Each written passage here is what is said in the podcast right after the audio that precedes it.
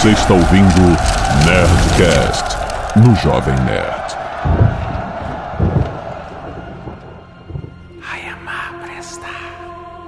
O mundo mudou. Eu sinto na água.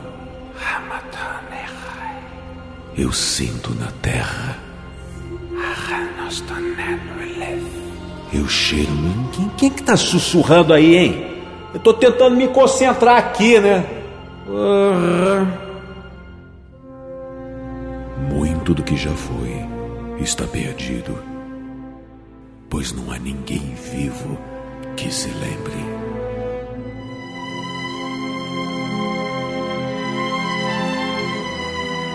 É, escrever pra quê, né?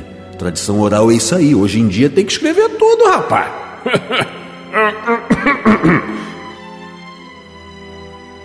Começou com a confraria de deuses que em conjunto moldou a terra, o céu e o mundo dos homens. Tudo era verde e bom. Mas, com o passar das eras, desencantaram-se com sua criação. Ambição, guerra, fome, traição e loucura assolaram suas terras como uma mazela indomável. Decididos a desfazer seu erro, os deuses moldaram uma criatura vasta e de uma insaciável fome para que devorasse o mundo doente que haviam originado. Incontestado, o monstro avançou livremente por pastos, montanhas e florestas, engolindo tudo que era mau e bom, transformando o que era vivo e verde em uma aridez estéril. Mas houve alguns que resistiram. Nas profundezas escuras, demônios e criaturas abissais que aprenderam a se alimentar de todos os vícios humanos haveriam de perecer famintos caso o mundo fosse desfeito. Lançaram sobre a terra uma horda de dragões que combateram o devorador de mundos com a força do desespero de seus mestres em uma contenda que abalou as raízes da criação.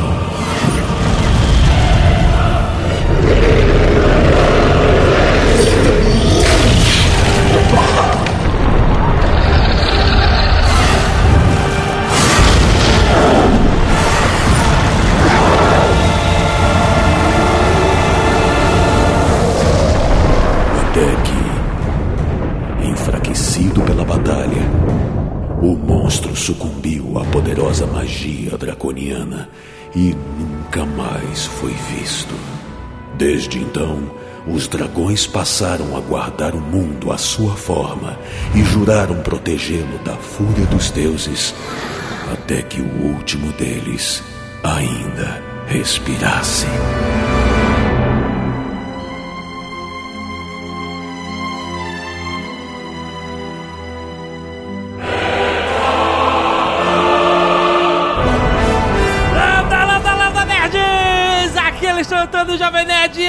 E eu ainda sou o mestre. Aqui é Roston Cave, o bárbaro. Aqui é Rufus, o destruidor de lares, corações e cabeças. Aqui é Nilperto, o bardo que está procurando um novo fornecedor de baquetas. Aqui é Feldon, o druida bêbado. E aqui é Ruprest, o homem. O homem? O que, é isso? É a influência do Guerra dos Tronos.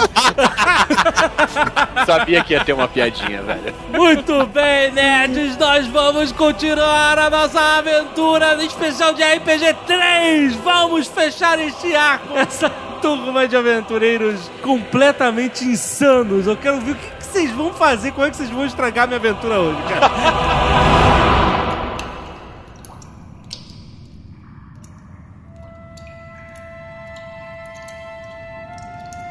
As rochas das paredes são úmidas e frias. No chão, uma palha nojenta. Não há janelas. O quarto é pequeno. O cheiro provém dos fungos que se esgueiram entre as pedras. A única saída é uma pesada porta de madeira antiga, com apenas uma pequena janela gradeada. E as tochas queimando lá fora são a única iluminação deste cômodo. Tudo que pode ser ouvido é o tilintar das correntes. Essa é a morada de vocês no último mês, nos frios calabouços de São Arnaldo. Caralho. Nós estamos presos. Nós salvamos São Arnaldo. Quem prendeu a gente se a gente acabou de destruir todos os Cavaleiros do Caos? Passou um mês e vocês estão há um mês nos frios calabouços de São A Arnaldo. aventura vai ser em flashback, tu tá com saudade do Lost, qual é a parada? Vocês mataram os Cavaleiros do Caos e é óbvio que a cidade estava sendo cercada pelo Exército Vermelho e vocês foram aprisionados mais uma vez. Estão lá apodrecendo, sem nada. Apodrecendo? Vocês estão há um mês naquelas pedras úmidas. Deixa eu te falar, eu não tô preso não. Tá, Virou passarinho e fugiu.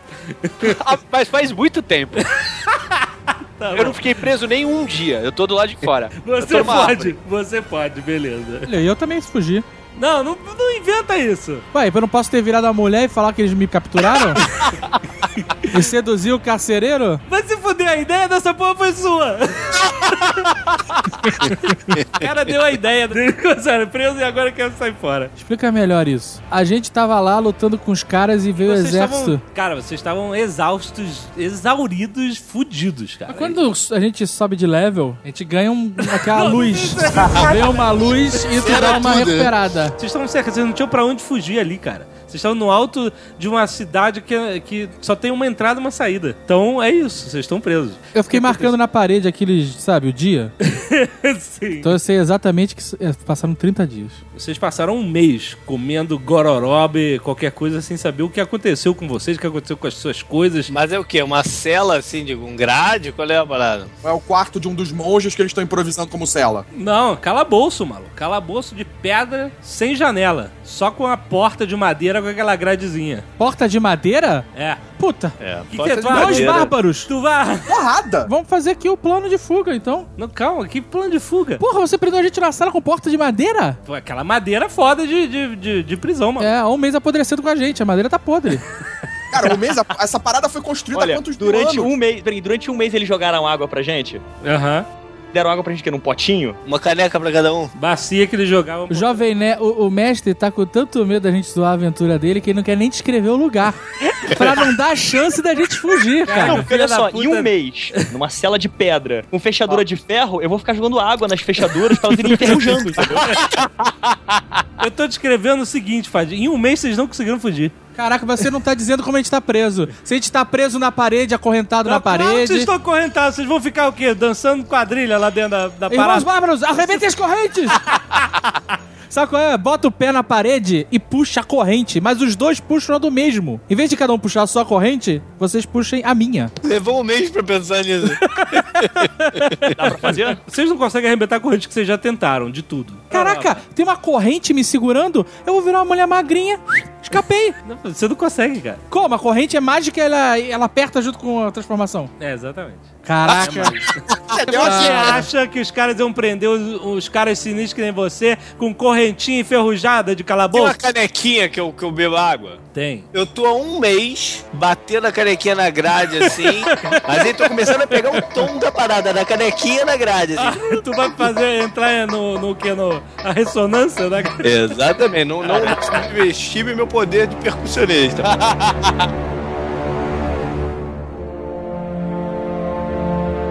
Vou tomar um gole de cachaça, me transformar em rato e vou voltar lá. Vou roubar a chave. Tu vai roubar a chave de quem? O cara que fica guardando a chave. Carcereiro que chama. O carcereiro. carcereiro tá sempre com a chave na cintura, cara. Ele tá sempre dormindo. Sempre. E sempre que ele dorme, ele pendura a chave no prego. Sou um ratinho branquinho com um focinho cor-de-rosa. Branquinho vai chamar a atenção, né? As pessoas vão ficar com pena de, de pisar nele. Aí o que acontece? Você entra pelos corredores e você vê que existem três portas entre vocês e a liberdade. né? Existe a porta da cela, existe uma porta da sala de celas, que também tá fechada com outro guarda, com outra chave. E aí tem uma escada que sobe em espiral e essa escada no final tem mais uma porta fechada. Na primeira porta, no topo da escada, tem cinco guardas fazendo o tempo todo a guarda da porta e os turnos são 24 horas, ninguém dorme, todo mundo fica acordado. Cinco caras? Ficam cinco caras em volta, assim, olhando pra porta. Eles ficam numa sala, numa mesa, é, e a porta fica trancada ali do lado deles. Eles estão relaxados? Alguns momentos eles ficam relaxados, mas quando vem a segurança máxima lá, o. A segurança máxima, Ah, que é quando isso? vem a É, quem é o cara autoridade que tá máxima. comandando esse exército? Quem é que capturou a gente? Quem é o É comandante o desse exército exército? vermelho que vocês viram lá do Duque. Eu passei alguns dias transformado em cachorro, dando uma- um rolé pra saber o que, que tá acontecendo. Ok. Com a orelha bem alta. tá. E você vê que esses caras ficam jogando cartas e tal. Eles estão vestidos com que tipo de armadura? Ah, armadura de soldado médio, assim, tipo. Couro Uma chainmail. e chainmail, exatamente. Vou fazer uma parada aqui. A minha arma se transforma comigo? Ah, sim, é. Fica tudo transformado, né? Se você voltar ao seu, à sua forma normal, você volta com suas Eu vou coisas. ver a hora que eles estiverem mais relaxados Ah, e o rato vai virar gente já atacando. você vai atacar cinco sozinho? É. Tá bom. Eles estão no meio de, de um jogo de cartas lá. Que jogo que eles estão jogando? Você tá querendo muito do Magic, cara. Tá de sacanagem. Você tem, vai atacar um por trás já de, de cara? Já, já. Então você uou, se transforma de novo em elfo e ataca! Tirei seis. Caraca, cara. Não, mas leve em consideração que foi surprise. os- Não, matou o cara no ataque cardíaco, cara. Tira o dano. É, tem um staff aqui. Caralho, vou dar uma porrada no cara, velho. Que sacanagem. Falar de Didi, trapalhões. Pá, pá, pá, na cabeça. Beleza. Vamos lá.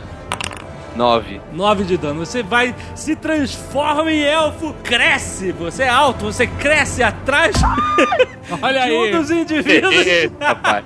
Dá uma porrada com seu staff, o cara cai pro lado, surpreso, não tem um ataque cardíaco, mas os outros levantam, meu Deus, e aí puxam as suas espadas e partem para o ataque. Se alguém dele falou, meu Deus, ataque de oportunidade. Vira um elefante, brother. Vira elefante. esmaga eles todos na sala. Exato, perfeito. Não dá, não cabe um elefante nessa sala. Eu nem sala arrebenta. elefante, não existe elefante nesse lugar, cara. Vira um mamute, então. Vira um mamute. um hipopótamo, qualquer porra gigante, cara. Tu vai esmagar os caras na parede. Vira um gorila. Não, gorila não, gorila não. Gorila não, que nego vai achar que tu é a monga, cara. Tu te transformar num gorila do nada assim, cara. Porra. Beleza. Vou virar um rinoceronte. Boa. Aê! tá bom. Ah, se nego não, tomar um ataque cardíaco agora, eu parei, cara. Vai ser tipo o Tundro do Herculoides. Você se transforma em um poderoso rinoceronte quase ocupando o espaço da sala. A mesa é jogada pra trás com o seu tamanho. Um dos guardas cai no chão sentado contra a parede, enquanto dois outros já fogem em direção à porta. Pode atacar, Tem cara. dois que em condição de atacar e vão atacar Você você. tem resistência aí, a tua pele é mais dura. 8 de hit points, mas você tem damage reduction de menos 3. Toma 5 de dano, o segundo errou. Ter virado um elefante. O cara que tava sentado se levanta e os outros dois já fugiram porta fora. Fugiram gritando: alarme, alarme! De repente você vê os sinos tocando da cidade. Tem nem. Vou arrebentar as portas. É boa. Boa. Bem melhor, né? É melhor. Você dá uma chifrada e pá, arrebenta a porta, a porta sai dos eixos e fica presa no seu chifre. Enquanto isso, os dois vão atacar. Errou. Já tirou um. A espada bateu na tua carapaça e caiu no chão. O cara ficou desarmado. Coraça, né? Carapaça é de, de inseto. É, é, é, toma louco. O outro acertou você, mas com damage reduction não tirou dano de você. Eu não consigo passar no. Você pode arrebentar até a porta, mas você não passa no corredor. Como rinoceronte, não. Quantas vezes eu consigo trocar de, de forma? Três vezes ao dia. Como eu atacá-los, então? Você não vê direito que você tá com a porta na- no teu chifre, mas você vai atacar. Cara, eu sou um rinoceronte, eu não preciso ver nada, cara.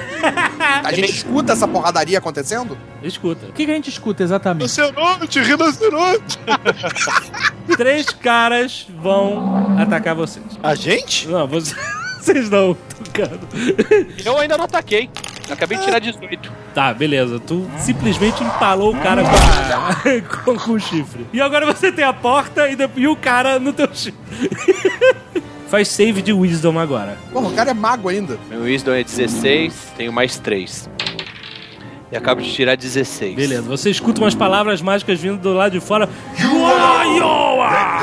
Chefe Apache, chefe. Aí ele também não passa pela porta. Tá, e nada acontece. Eu vou me transformar naquelas pessoas que têm nanismo primordial. Vai, Tucano, vai.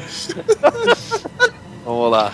14. Tá, você vai no outro chifrado e agora você tem dois caras. Você tá...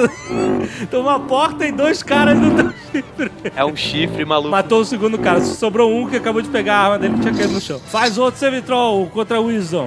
11. Você escuta novamente as palavras mágicas. Teto preto. Caiu. Desmaiou. Se o rinoceronte desmaiou, matou o outro cara.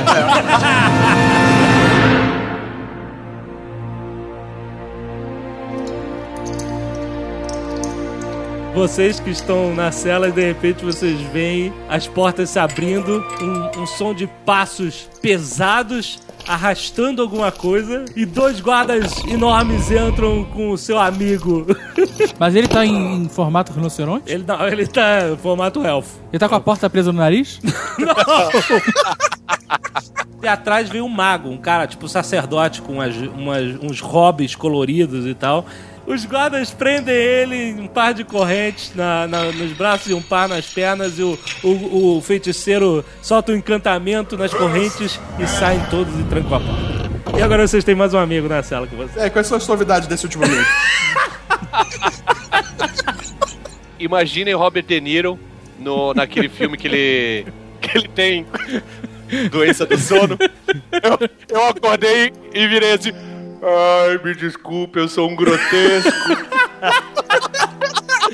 Você obviamente tentou se transformar em animal mais uma vez, mas com essas correntes você não consegue. Vocês realmente não têm poder contra a magia forte que foi colocada nesta sala. Vocês ainda passam umas duas semanas presos em correntes mágicas. E depois de duas semanas, vocês ouvem uma movimentação de guardas lá fora. A tilintar de chaves abrindo portas e gritos: O rei está chegando! O rei está chegando! Ele quer ver os prisioneiros! Doppelganger, vira a filha dele. Eu acho que não vai ser uma boa ideia. E a porta de vocês abre com brutamontes daqueles que tem que se abaixar pra passar pelo arco da porta. E ele fala: De pé, malditos! E cospe no chão. O rei quer vê-los. E aí vocês ouvem os passos: O rei, o rei está vindo, o rei, o rei! São os passos mágicos, eles falam.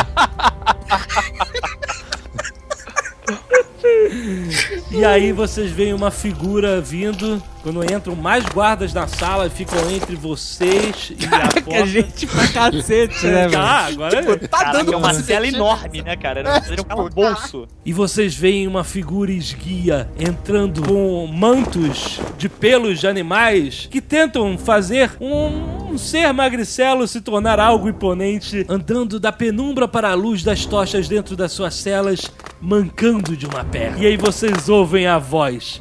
Eu costumava ser um duque como vocês, mas levei uma flechada no joelho Puta que pariu, o Duque e me rei. tornei rei.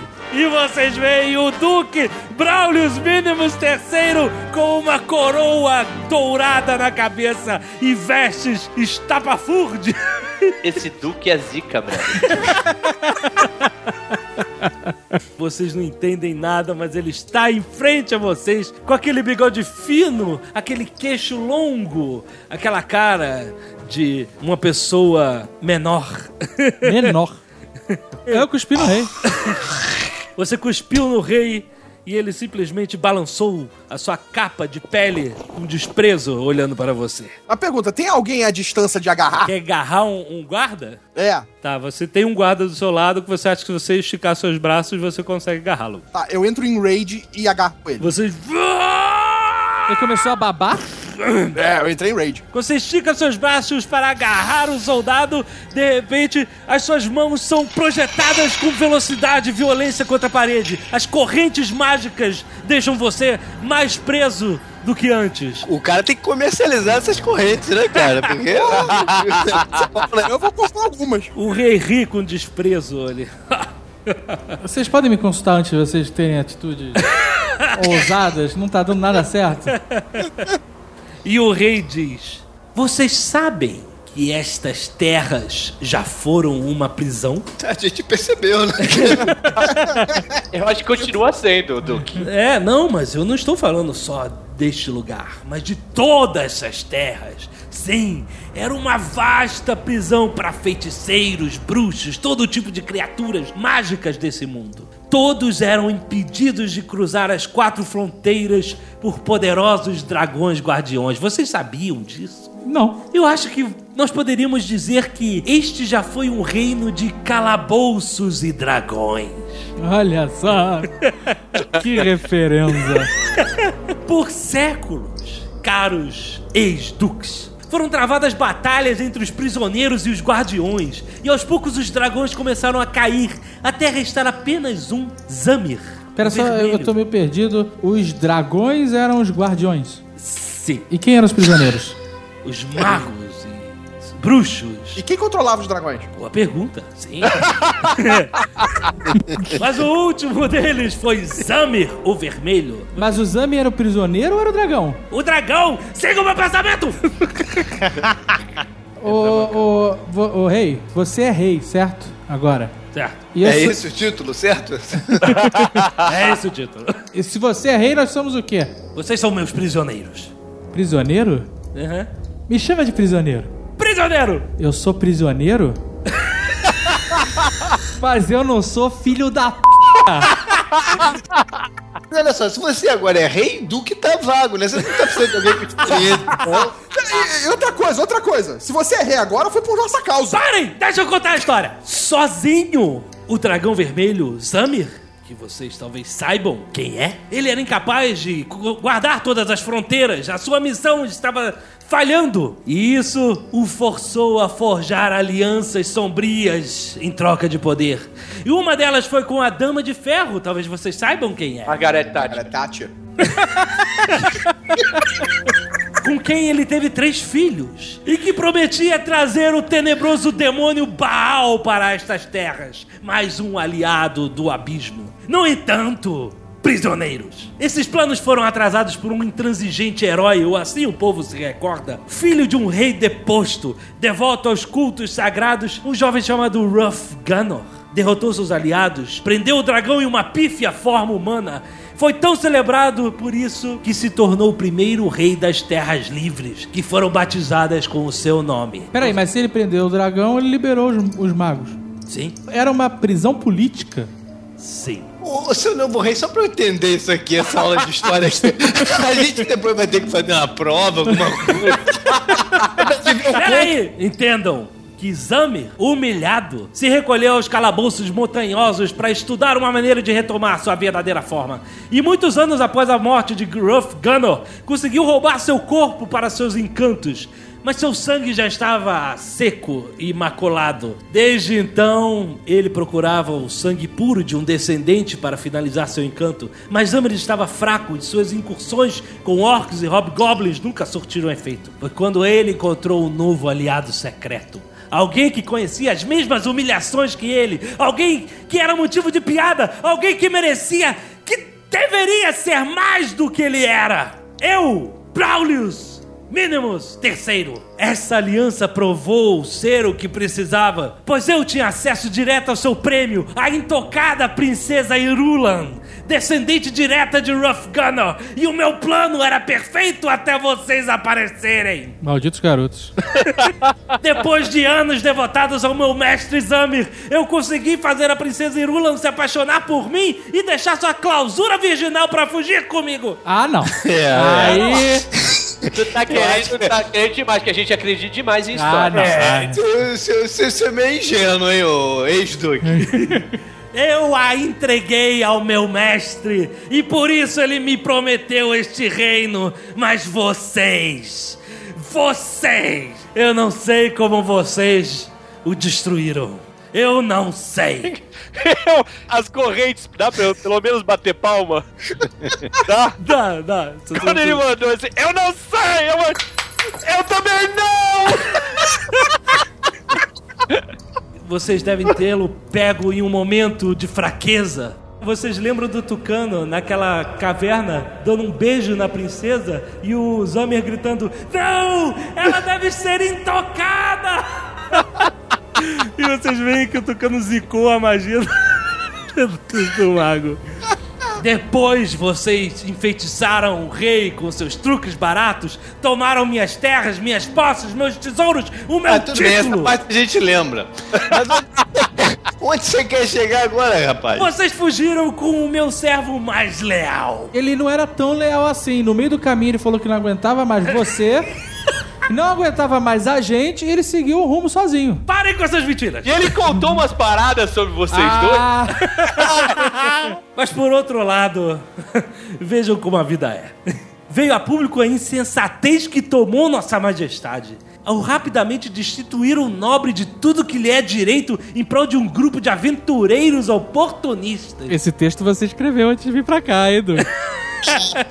Depois disso, meus caros, foi uma tarefa branda convencer a corte de que qualquer um deles poderia ser o próximo. E sabem quem eles elegeram como seu protetor mais leal? A verdadeira lucidez de Ganor! Quem? que salvou o reino do retorno de um temível dragão vermelho. Aí vocês lembram do Duque mostrando a cabeça do dragão lá na porta do castelo, dizendo que ele e os homens deles é que mataram o dragão. Olha, quantos flashbacks. O mesmo que levou seu exército vermelho aos amaldiçoados pântanos cinzentos e libertou São Arnaldo dos temíveis cavaleiros do caos. Eu, Braulius Maximus I, o rei de Ganor! Peraí, peraí, peraí. Você virou Máximos depois que virou rei? Sim, Era mínimo. mas eu sou Maximus I agora, o rei. Entendeu a ironia? Essa democracia toda, essa monarquia aí, mano. Não, o rei morreu, rapaz. Eu matei o rei. Eu Então não- você é um É um regicida. regicida, velho. Você, que era um simples valete, usurpou a coroa. Tu não vale nada, rapaz. Tu é zica. Mas vocês, o que vocês valem? Vindos de que inominável sarjeta seja, vocês foram responsáveis por tudo isso. Então você vai nos agradecer com tesouro, mulheres e vai nos libertar, certo? Eu queria muito queimá-los, vivos. Depois eu queria esquartejá-los e mandar os seus pedaços por vários cantos. Então, sabe como eu faria pra te matar? Ah. Araquiri baiano, conhece? Não, não conheço. Bom, mas o fato é que, em vez de decidir cortá-los em pedaços e que é aquela coisa toda, né? Você vai nos tornar duque. Eu decidi recompensá-lo. Deixe de ser enfadonho e cuspa o que quer logo. Olha aí, o pessoal tá escrevendo o que eu ia falar. Eu vou lhes conceder o meu maior e mais poderoso navio de guerra, com prata, ouro, joias, escravos e concubinas, assim como munição para afundar o resto da minha marinha, para que vocês partam para sempre dessas terras e nunca mais retornem. Que tal? Qual é a pegadinha, amigo? Eu estou dizendo a vocês que eu estou lhe dando liberdade. Nada de castelo, não estou tirando nada de ninguém. Quero que vocês somam da minha vida. Não cola, cara. Não cola. Vocês querem outra opção? Talvez? Qual é a outra opção? Enforcamento, esquartejamento e imolação? Barco. Barco. Mais alguém? Barco. Obviamente, eu só faria isso com uma condição. Eu jamais jogaria fora talentos como os seus. Nós sabemos que no fundo vocês que fizeram o trabalho todo, mas eu que levei a fama, então tem mais uma chance de vocês fazerem isso. É Assim, eu vou te dar um conselho. Tem muita gente nessa sala, você não devia ficar falando isso o tempo inteiro. Além das montanhas no sul, há um grande deserto que separa o nosso reino dos outros sete. Os mercadores que aprendem a cruzá-lo se tornam ricos como reis. E no meio desse deserto há uma cidade governada por um homem chamado Jafba, o Horrendo, mestre da guilda do comércio do deserto. A cidade foi construída em uma grande rocha que sangra um óleo negro e por muitos estudiosos arcanos considerado como a substância mágica mais rara deste mundo. Em Ah, desculpa. É. Eu tô com um pouco de azia, Duque. Ô, rei, majestade. Preste atenção! Entre as suas misteriosas propriedades, dizem que ela é capaz de arrancar segredos até mesmo dos mortos.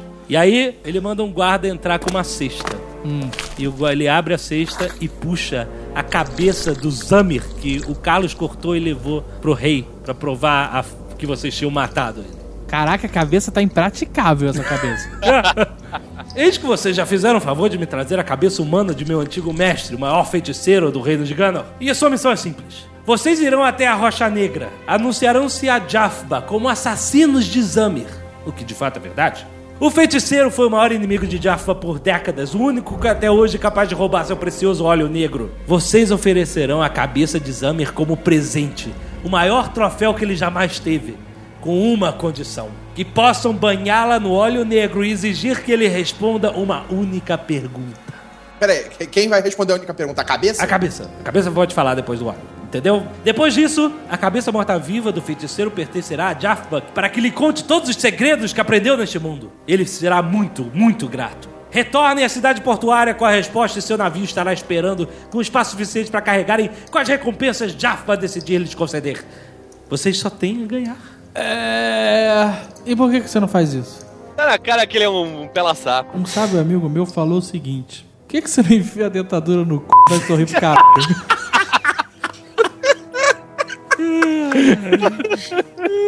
é, a gente tem que topar, né? Fazer o quê? Aí ele olha pra trás assim, é, faz com o dedo assim pra uma pessoa, sabe, chegar ali dentro. E aí vem um outro servo com um braseiro.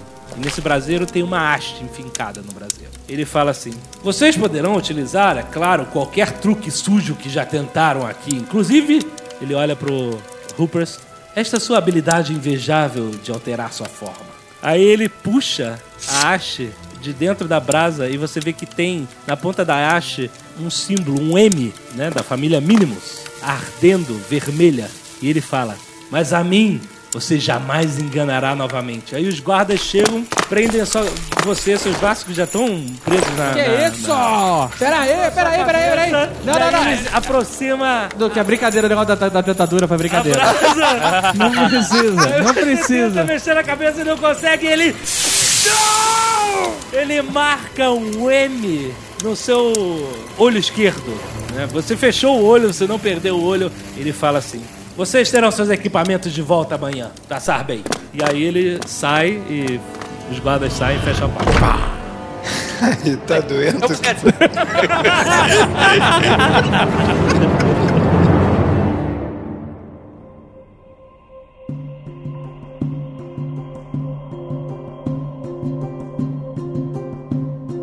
No dia seguinte, a cela abre e vocês são escoltados, ainda acorrentados pra fora. Vocês veem novamente aquele cenário dos pântanos, só que dessa vez, né, ensolarados e com tendas e mais tendas do Exército Vermelho acampados fora da cidade, ainda fazendo algum tipo de ocupação e as ruas todas repletas de soldados. O templo acima ainda tá em escombros do monstro que vocês mataram, mas nenhum sinal dele, nem tão pouco do tão pouco do monstro de arroz invocado. Povo de São Arnaldo! Povo de São Arnaldo, escutai-me! Uma nova era se inicia em nossa cidade e no mundo. Um tempo sem fronteiras e de mobilidade, erigido pelas inovações do Banco do Sir Bradesco. Agora que as densas névoas dos pântanos cinzentos se dissiparam, o mundo está diante de vós. Não precisais mais ir às casas bancárias ou aos dispensadores de moedas de ouro para gerenciar vossas finanças. Escutai-me! A cada operação bancária que executardes em vossos aparelhos mágicos de comunicação, ganhareis pontos que, acumulados, poderão ser facilmente trocados por magníficos brindes, incluindo cópias fidedignas do gracioso Homem de Lata Link 237. Os pequeninos vão adorar! O Banco do Sir Bradesco está sempre à frente na comunicação e interação com seus clientes. Verdes por si mesmo as vantagens em detalhes nesta publicação. Povo de São Arnaldo! Mas ali mesmo, no pátio, com esse cenário, vocês encontram uma mesa com todos os seus equipamentos. E ali do lado da mesa, além dos guardas, há duas figuras que chamam bastante atenção. Uma é uma mulher com vestes, digamos, é, semi-transparentes. Opa! Bonita mulher de traços árabes, cabelos pretos, o nariz um pouco grande, mas ainda assim bonita. Belo corpo, belas curvas e muito sensual. Depois de um mês e pouco na cadeia, eu vou carcar essa mulher. Vou carcar. Tu falou isso pra quem, cara? Ao lado dela um gigante. Não, não, não, em RPG você não pode falar isso. É um cara muito grande. Um gi- não é um gigante mesmo. um homem alto, mais de dois metros. Ombros largos, forte, um verdadeiro brutamonte. Caraca, velho. Você tirou essa parte do cara descrevendo Schwarzenegger no comando para matar, né? O lado de seu rosto, o lado direito de seu rosto, é queimado e não tem nenhum cabelo. Ê, Guerra dos Tronos. Seu nome é Clegage. tá vendo? E ele se apresenta a vocês como leal servo do novo rei. O seu ombro, um corvo de três olhos. Ê, Guerra dos Tronos. Pô, tem que ter alguma referência, né, cara? E ele diz: Eu seguirei vocês nessa jornada como representante do Duque. E meu corvo está preparado para voar e lhes dar quaisquer notícias de traição. Também irá conosco esta jovem feiticeira. Seu nome, Brigitte. Piriguete? Agora sim eu sei que eu vou comer.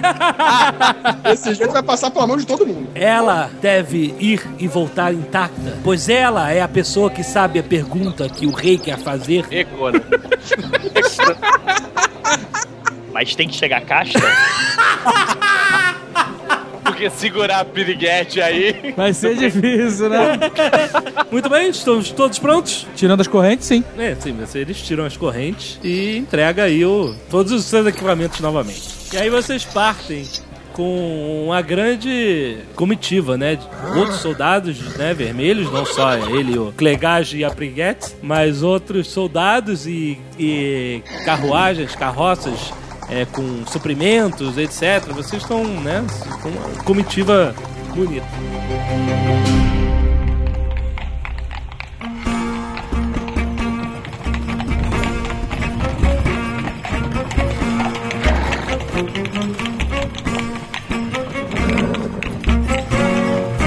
Vocês partem para o sul, cruzando as estradas reais, estradas de pedra bem conservadas.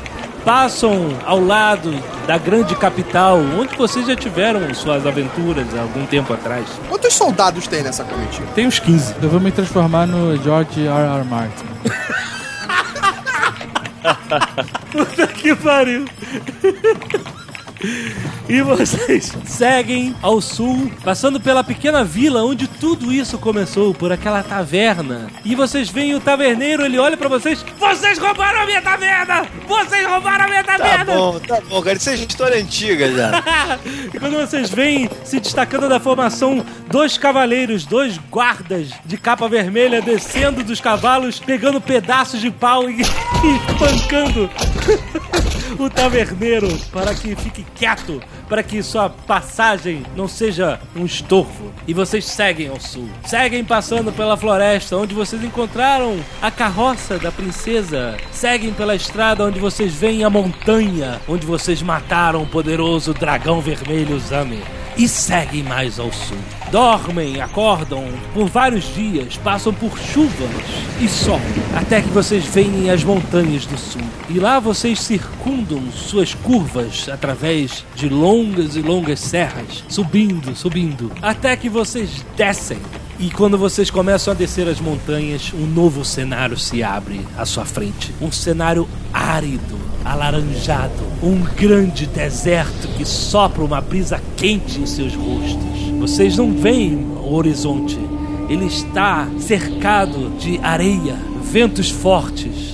Vocês veem só um perigoso caminho inexplorado à frente. Quando eu me transformei no Martin, a cicatriz permaneceu? Permaneceu. Eu não consigo fazer ela sumir? Não. Eu não vou nem arriscar, porque o meu carisma é 8. Mas ninguém já vecou a, a piriguete, não? Ah, eu vou tentar. E aí, tudo bem? Você vem sempre por aqui. Saia de perto de mim, seu sujo! Com essa voz grossa? Ih, caralho. Não, tudo bem, contanto que não tenha tromba. Quer tomar uma cerveja, um vinho, um banho? Tem algum dos guardas do meu lado? Sim. Eu viro pro cara e pergunto pra ele: Vem cá, você foi voluntário pra isso? É importante saber se o cara tá ali, né, né? Qual é o humor que essa galera tá aí, cara. Ele nada responde. Tá de mau humor. Pô, deu pra mim, hein? Falou, fui embora. De virei pássaro e fui embora. Eu vou acompanhando por cima, assim. Vocês descem a serra, sentindo mais e mais o calor do deserto. E no início ele ainda é feito de terra seca, aquela terra quebradiça, rachada. Ô, Piriguete, você gosta de ler? Mas é claro, eu sou uma feiticeira. Você já leu Guerra dos Tronos? Não. É muito bom, eu que sou autor, inclusive. Eu só leio livros arcanos. Quer dizer que a sua magia é arcana. Ah, sim. Ok.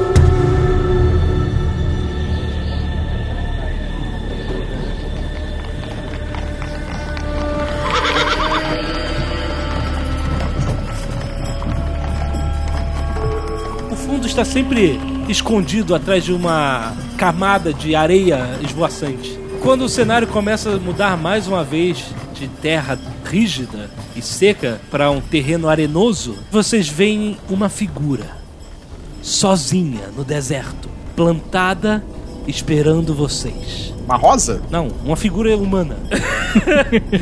Quando vocês veem, vocês reconhecem o velho leproso que está sempre em frente a pontes. Tem ponte aqui? A gente tá numa ponte? Vocês não veem nenhuma Já ponte. vou me desvirar de, de ave, porque o cara sempre me puxa, brother. A comitiva toda para em frente a eles. E na sua frente há vários guardas, cavaleiros e clegagem. E aí, de repente, você só vê um capa vermelha, que seria o capitão dessa guarda, descendo para falar com o velho. Estão mais ou menos a 15 metros na sua frente aí. Vamos fazer nada. Deixa eles se virarem com o velho. Ah, mas eu gosto do desafio. Deixa Pois eles não. se darem mal com o velho. Ô, Feldon, Pois não. você consegue virar a curva de três olhos? Peraí, deixa eu tentar. Ah, ele só consegue virar um corvo normal, não de três olhos. Se a gente pintar um terceiro olho ali. Ô, Clegane, Clegagem. você me deu um, uma ótima ideia pro personagem pro livro meu. Ok, tudo bem. E aí, cara, que vocês. Peraí, eu tô falando com caras, pessoas. O que é isso? Tá bom. Essa porra, essa cicatriz faz as pessoas me ignorarem? Você. Onde é que você descolou esse corvo de três olhos que a gente não vê por aí, hein? Aí ele não responde nada e continua olhando lá pra frente pro, pro cara conversando com o velho. Vocês não estão ouvindo o que tá sendo conversado, né? Vocês estão vendo o cara falando com o velho. De repente, o capitão da- da guarda começa a gritar. "Ah!" Bota a mão na, na cabeça, né? As duas mãos na cabeça, se vira pra vocês. Bota a mão na cabeça, dá uma afastadinha. Ele se vira pra vocês em dor, mas ele não tá olhando pra vocês, ele não tá olhando pra lugar nenhum porque os seus olhos já estão virados e vocês veem o corpo dele envelhecendo rapidamente, tal qual o Indiana Jones. Ele. Ah! A pele dele resseca, cinza e cai, seus olhos derretem até que ele se transforma em um monte de ossos empilhados embaixo de uma antiga roupa e armadura. E de repente você vê todos os guardas virando os cavalos e fugindo em direção às montanhas. Isso, cara. Que isso, cara. É, Clegane, isso que dá pagar mal a esse povo, hein, cara? Pô, vou te falar. Meu nome é Clegage. Teu nome agora é Tô na mão dos caras. Esse é o teu nome agora, bonitão. Vai lá falar com o velho. Vai lá responder a charadinha. Isso é o trabalho de vocês. É a missão de vocês chegar até a cidade. Eu, eu vou lá, eu vou lá falar com o velho. Se eu morrer aqui, o Duque Rei vai comer teu rabo. Então eu vou lá, vou lá, eu tô indo. Tá bom, beleza. Aí, tô segurando o braço dele falando, eu não vou deixar tu ir, cara. Por que não, meu irmão? A gente tem a Não, perder? que isso? Não, tá errado isso, cara. tá errado isso. Vocês chegam de frente ao velho. Você reconhece suas faces deformadas. Peraí, ele tem mais de uma face? Tem. Não, só eu falei suas faces. Sua face deformada. É o Dr. Lau. Ele olha para você. De todas as suas posses. Não, não, não, não. Bom dia. É, e outra coisa, eu acho- eu acho, meu senhor, que você já tá esquecendo aqui tua função. Primeiro você tem que dizer o que a gente precisa responder uma pergunta pra passar pro lado de lá. Não entra logo na pergunta, É, né? não. Aí não. Você tem que dizer pra gente o, o, o que que a gente tem que atravessar, porque pelo que eu tô vendo não tem ponte. A gente pode andar, tipo, 100 metros pro lado e atravessar. E digo mais, quer me fuder, me beija, meu irmão. Aí, sabe, ele dá aquela respirada de tipo, ai que saco. Guardo todas as pontes de forma penosa. Esta, porém, é a mais perigosa. Seu abismo invisível guarda uma morte tenebrosa. Como é que é o negócio? Guarda todo dia? É, isso já é charada? Não, isso não foi um enigma. A gente tem que responder rimando? Não. Conta pra mim que eu te falo uma prosa? Vou pedir a conta, mas eu chamo de dolorosa. De todas as suas posses, sou a mais difícil de guardar. Se você me tem, quer me compartilhar. Se me compartilhar, não me tem mais. Segredo. Caraca, o cara.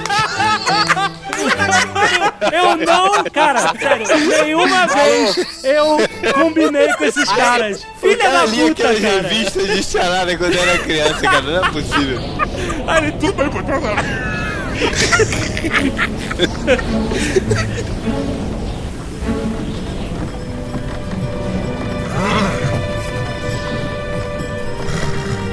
Vocês adentram o deserto e o vento árido arranha o rosto de vocês com micro grãos de areia.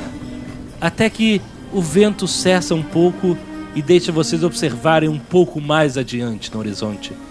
E vocês veem um mar de dunas, areia até o horizonte. E as carroças? Não tem mais ninguém para levar, vocês vão levar? Tem que levar, né? A gente vai morrer de fome, de sede, de tudo, né? Então, vocês têm que levar. Não, mas as carroças eram pra alimentar os 15 soldados também. A gente Também, pode levar também. só os mantimentos que. que... Vocês sabem que vocês têm mais uns 5 dias de viagem. Eu consigo fazer um, um cheque aqui pra ver se eu consigo encurtar o Não, caminho? vocês Tu vai puxar o caminho com a sua força aí. Não, não, tem um caminho, tem um caminho tortuoso, assim.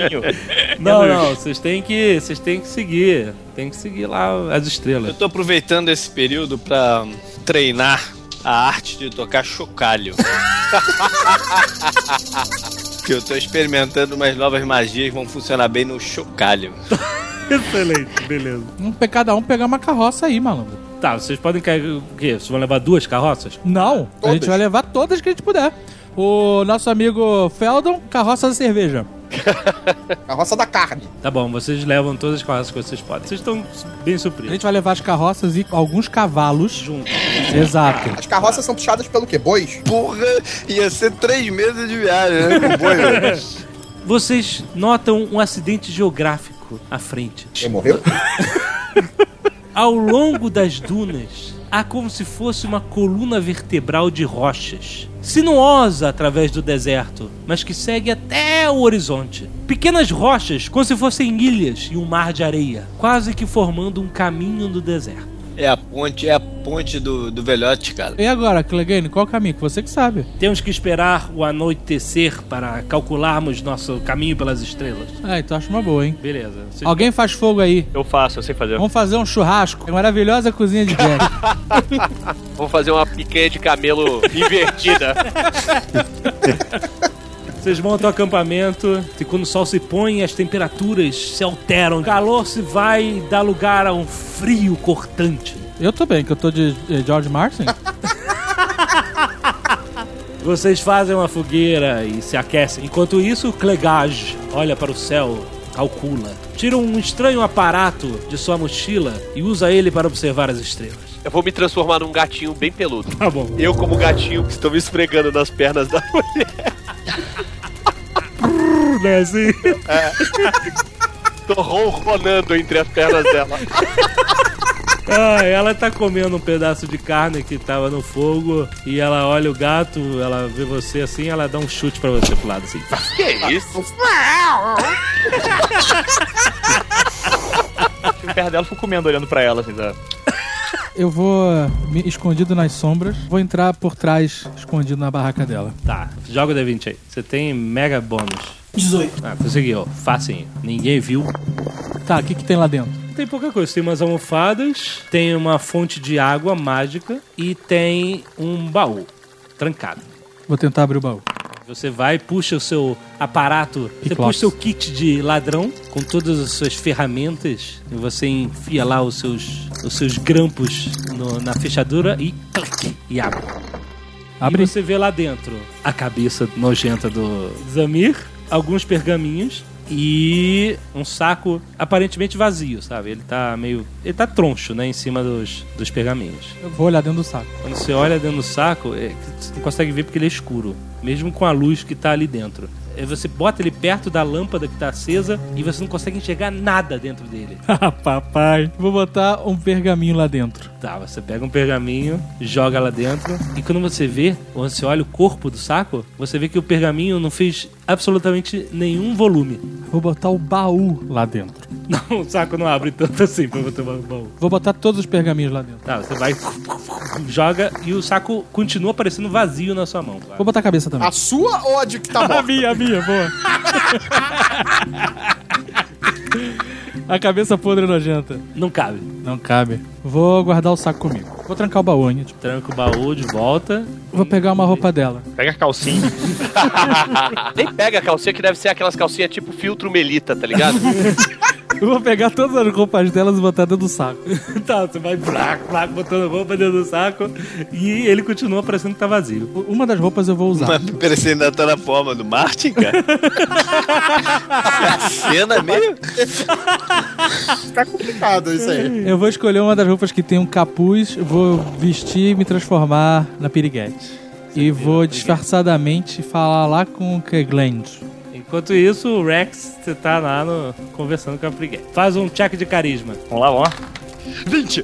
Puta que pariu! Filha da puta. Juro pra você! Tá bom. Emoção dele, né? Você continua lá com o papinho, tereré, tereré, e ela Bebe fica um conversando bebe com um você. pouquinho. Vou te, vou te dar umas charadas boas aqui também. Tá? Enquanto isso, o Rupert sai de volta pela parte de trás, pelos fundos da, da barraca, e dá a volta vestida e na forma de Briguette. E aí você faz a volta no acampamento e tá lá o Clegage afiando a sua espada gigante. Eu tô escondendo a cicatriz, por isso que eu escolhi a roupa de capuz, vou deixar claro, hein? Ele olha pra ela. Clegage, precisamos conversar. O que é? Não aqui, né? Por que não? Porque é aquele assunto. Boa. Fala logo, mulher. Então eu não vou falar nada. Falei, meu Deus, o que você quer? Olha, caiu no papo do Rupert! o que você quer? Vai, levantou. Eu te magoei tanto assim. Onde está seu corvo agora? Vá dormir, Ele tá com fixação no corvo, brother. Vou lá atrás da, da cabana, tiro a roupa de piriguete, volta a ser o George Martin, Tá bom. veste as minhas roupas de George Martin com a boina e tudo mais. Aham. Eu olhei, eu olhei pro, pro Carlos, hein? Leitura labial, hein, Carlos? Quando eu falar, jogo o martelo na cabeça do Kegen. Caraca, Carlos, faz um perception aí. Ah, meu Deus. Joga o dado aí. Tá. Vou ficar perto da fogueira. Eu já tô com o martelo na mão. Rodando o martelo. Pô, cara, não tem como ser discreto rodando um martelo, cara. Foi mal. Agora! Uh, arremessei. O Carlos arremessa o martelo em cheio na fogueira. Como? Porque o fogueira? Carlos não passou no check e entendeu errado a leitura labial. Ai, aí, explode a fogueira, sai brasa pra tudo quanto é lado. Diz, que é isso, que é isso? Aí o Clegade puxa as falas, o que está acontecendo? E aí você vê, cara, na hora, a Briguette, ela dá um empurrão com o cotovelo no rack. Ela, você vê ela fazendo um movimento mágico, as mãos dela brilhando e ela contendo todas as chamas que saíram, saíram voando, né, em direção às cabanas e tudo. Ela contendo todas as chamas e devolvendo elas pro fogo. E ela, o que está acontecendo aqui? Não, eu, não- eu não sei. Eu falei agora, a carne tá pronta. e o cara jogou o martelo na fogueira. E aí ela contém o fogo de volta na fogueira. E ela pega o martelo assim no fogo e joga pra, pra você. Você está maluco? Aí ela olha com, com desaprovação pra vocês. O Clegage olha assim. Aí ele bota a espada levemente na bainha de volta e O que, que o corvo fez? o corvo voou. Na hora. E aí depois que tudo se acalmou, o corvo voltou pro ombro dele. Vocês nem viram o corvo voar, mas ele tava. Eles só viram ele, ele voltando pro ombro dele. Eu, eu vou ficar calmando a, a piriguete. Calma, relaxa. Ela já não quer mais papo com você. Vamos dormir. Amanhã temos uma longa caminhada. E ela entrou na, na, na barraca dela. Quer a massagem? Vou tentar entrar atrás, assim. Você vai entrando atrás, de repente você toma uma porrada que tu não sabe de onde veio, que você vai voando pra trás. Olha só, eu vou enterrar o saco na areia aqui, hein? Que estranho, né?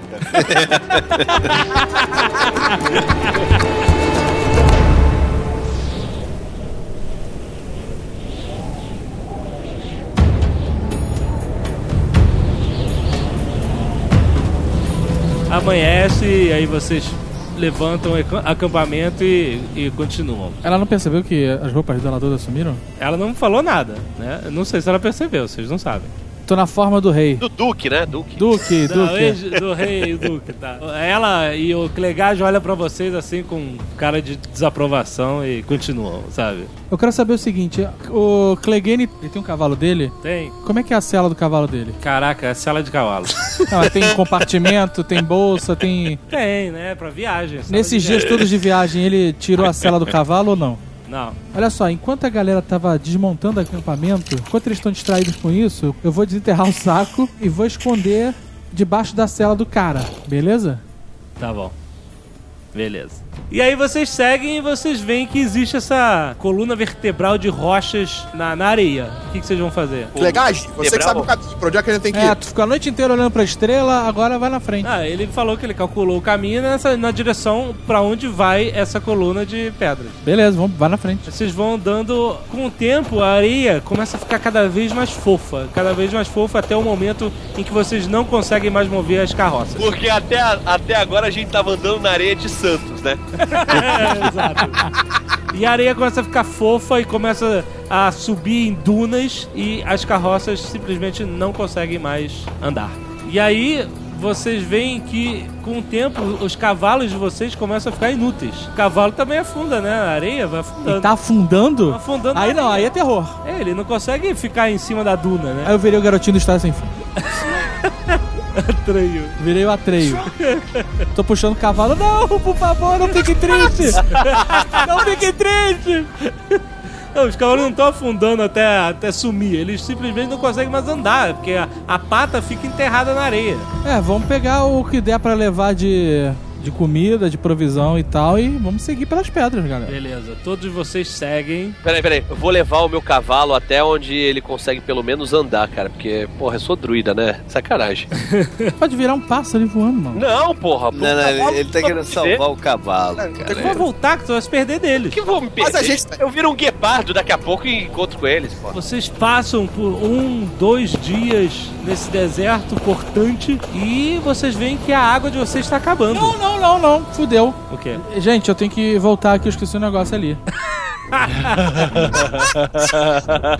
Como assim? O que você esqueceu? Um saco com tudo. Tá no cavalo do Clegage. Perdeu, perdeu. Tu só lembrou dias depois. Caralho. Mas peraí, peraí, peraí, peraí, peraí. A mulher sabia que a cabeça tava no. no baú, né? Sabia. E ela, ela largou o baú pra trás assim mesmo? Não, não largou o baú pra trás. Ela tá carregando o baú pela areia? Não, ela. É bom, ela realmente ela largou o baú pra trás, mas ela tá carregando a cabeça no, no saco. Que saco! Se ela abriu o baú, ela percebeu que não tinha porra nenhuma lá Não dentro. tá carregando nesse saco, ela tá carregando num saco. Ah, puta que pariu. Nunca fico com nada mesmo. Cara, eu vou, eu vou fazer uma parada aqui. Eu tô voltando pro grupo. Peraí, tu levou dois dias pra levar o cavalo e voltar? Não, sabe como é que é, né? Aproveitei, parei numa taberna, pedi um leite de cabra. eu tô voltando como abutre. Eu tô descendo. Dando aquela circulada, né? Aquela... É, tô descendo na boa, beleza? Beleza. Como é que tá a formação? Quem tá perto de quem? O Clegage tá na frente e a feiticeira tá atrás. Atrás por último ou atrás dele? Por último. Eu vou me transformar do nada de abutre em baleia e vou cair Excelente. Vai cair o quê? Em cima de todo mundo? em cima da piriguete. Não, porra, não comi ainda.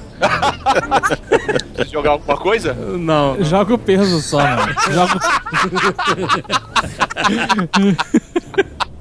Você se transforma em baleia. De repente vocês veem uma sombra gigante em cima de vocês. E aí. A baleia gigante cai na areia. Em cima da mulher. Caraca, maluco. E o Clegane? Ele virou assim: O que é isso? E o corvo voou. Ai, merda, alguém acerta. Carlos! Arco e flecha no corvo. E martelo no corpo. Nossa, tá bom. 17 pega. Peguei 17, tô com a minha ficha aqui. 17 mais. mais 11. Errou. Você soltou arco e flecha. E errou o corvo. O corvo se desviou. 15. Errou. Voou flecha, voou martelo, o corvo se desviou. E continuou voando. De repente vocês ouvem uma voz assim, atrás do Clegage. Deixe, Clegage. É uma infantilidade deles. E aí você vê saindo a Briguette de trás deles. Ah, vai se fuder essa piriguete, velho. Clegage, chame o corvo de volta. Aí o Clegage ele faz um assobio lá, altíssimo, e aí o corvo volta. Volta pro. Ah, olha, o corvo não tem vontade própria, o corvo, o cara domina. E aí o, o idiota que tá de baleia ficou olhando essa discussão. Uma baleia no deserto. Bom, e aí? É, vamos continuar o caminho das pedras, né? Vocês continuam o caminho das pedras e o sol queima o couro de vocês. Queima. Vou- eu vou virar o Tony Tornado. e a água. No Black Power, sabe qual é? E a água acabou. Nesse momento, eu me transformo num dromedário. tá bom. Então, só pra explicar, você tinha que ter bebido água antes de virar um dromedário. Você agora é um, um dromedário babando. A tua corcova tá murchinha, assim. Uma mochibinha pro lado.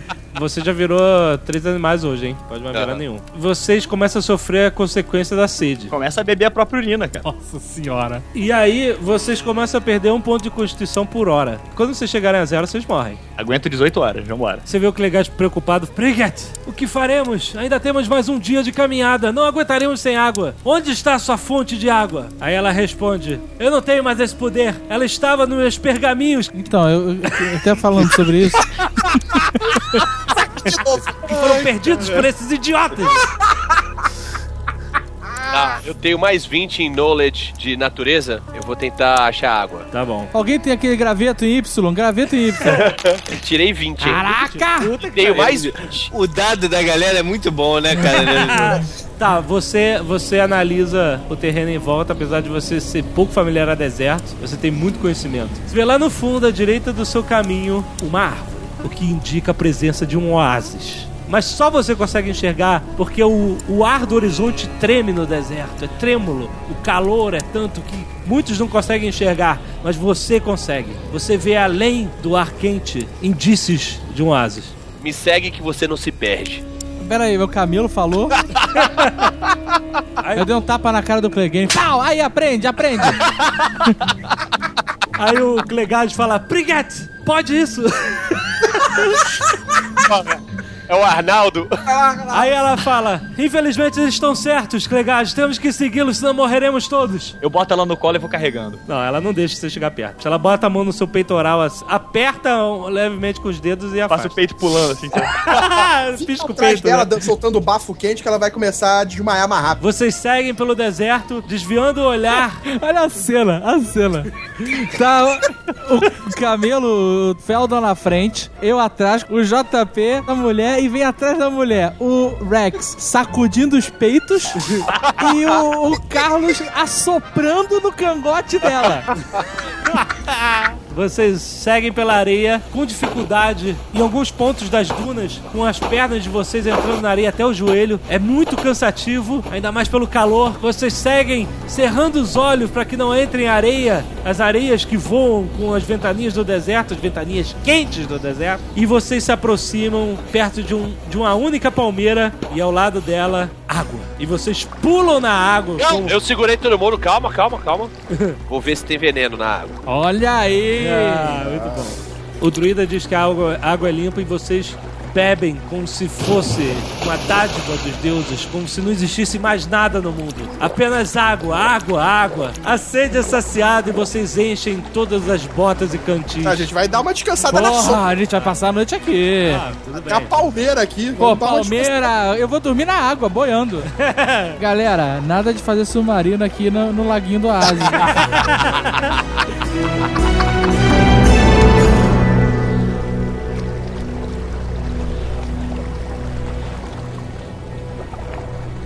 Vocês estão descansando no oásis e pela primeira vez vocês conseguem entender o significado dessa palavra em toda a sua plenitude. Tá todo mundo esticado na areia, à sombra, na palmeira. Eu tô encostado na palmeira. Eu tô dentro do lago. Eu não jogo um Perception.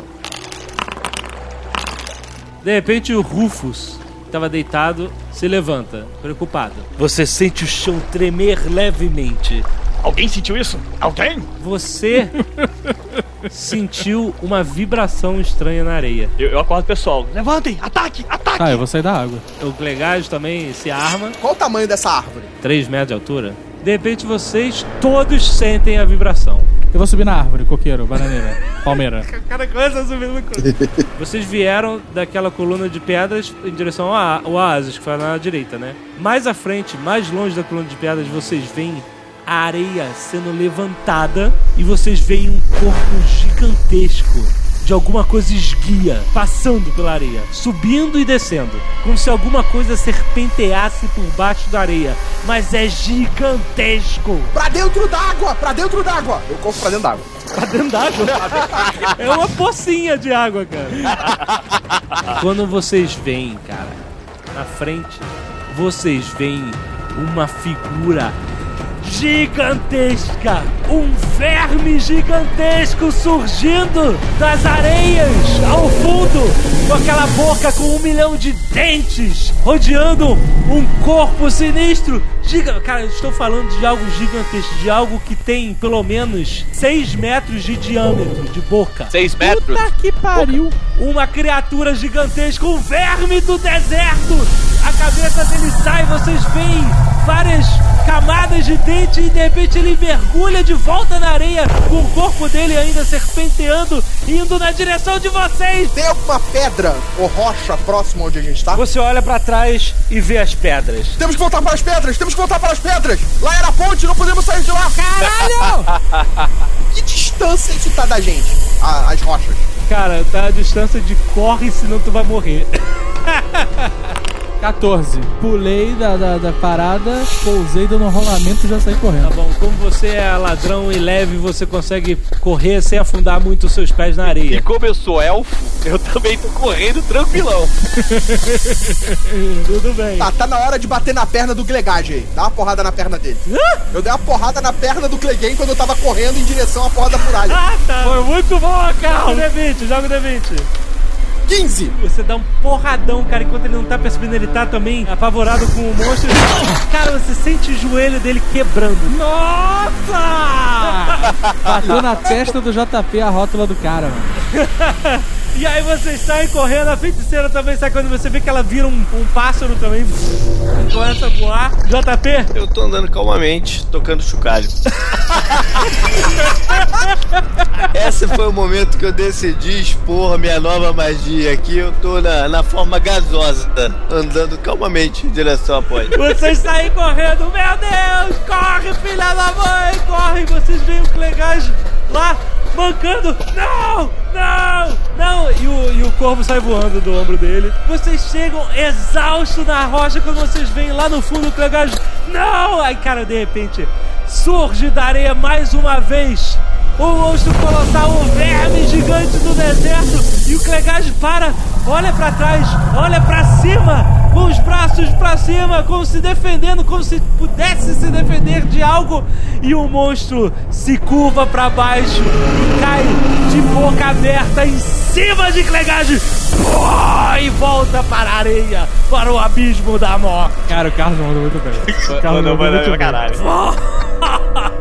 Olha só, vou me transformar no Clegage e fazer o mesmo assovio que ele fez pra chamar o Tá, corvo. quando vocês encostam na- na- nas rochas, vocês veem que o monstro ainda se levanta, olha pra vocês, mas ele não pode chegar mais perto. Ele não pode navegar pela areia rochosa. Ele simplesmente vira, segue para o seu caminho para longe de vocês. E você se transforma em Clegage e reproduz o assovio do corvo. E o corvo, de repente, dá meia volta e retorna para o seu ombro. Puta que pariu, muito bom. Peguei o corvo, peguei pela cabeça. Pá! Morre, filha da puta! Corvo de merda! Inferno de bicho! Toma! Filha da puta, três olhos do caralho! Cagueta! Você bate, bate como na pedra, bate, bate. E no final só resta alguma massa de sangue e penas na sua mão. Nisso, Pricket se juntou a vocês e ela está assustada, assustadíssima, olhando pra vocês. Eu vou olhar pra ela assim, me transformando na forma do Martin de novo. Eu vou abrir a mão e deixar a cabeça do corvo, que é a única coisa que restou, cair no chão. Aí ela, ela tá assustada assim, olhando pra vocês. Por essa o Jovem Nerd não esperava, hein? Aí ela diz: O que vocês vão fazer? Olha só, minha querida. A gente passou por momentos complicados e a gente tá cansado pra caralho. Então, abre o jogo. Qual é o plano do Duque? Se eu contar, vocês irão à frente com o plano? Olha só! Na atual conjuntura dos fatos, eu tô limpando a mão de sangue do corvo na minha camisa. Eu acho que você não tem muita escolha. Aí ela, ela, ela chega e fala assim: O Duque, ele só quer salvar este mundo. Quando vocês chegarem à cidade da Rocha Negra, vocês verão que ele é a última esperança que nós temos. Essa é a verdade. Não tinha um do grupo que conseguia detectar mentira? Era o Paladino. Ai, caralho. Esse cara nunca nos ajudou, né, cara?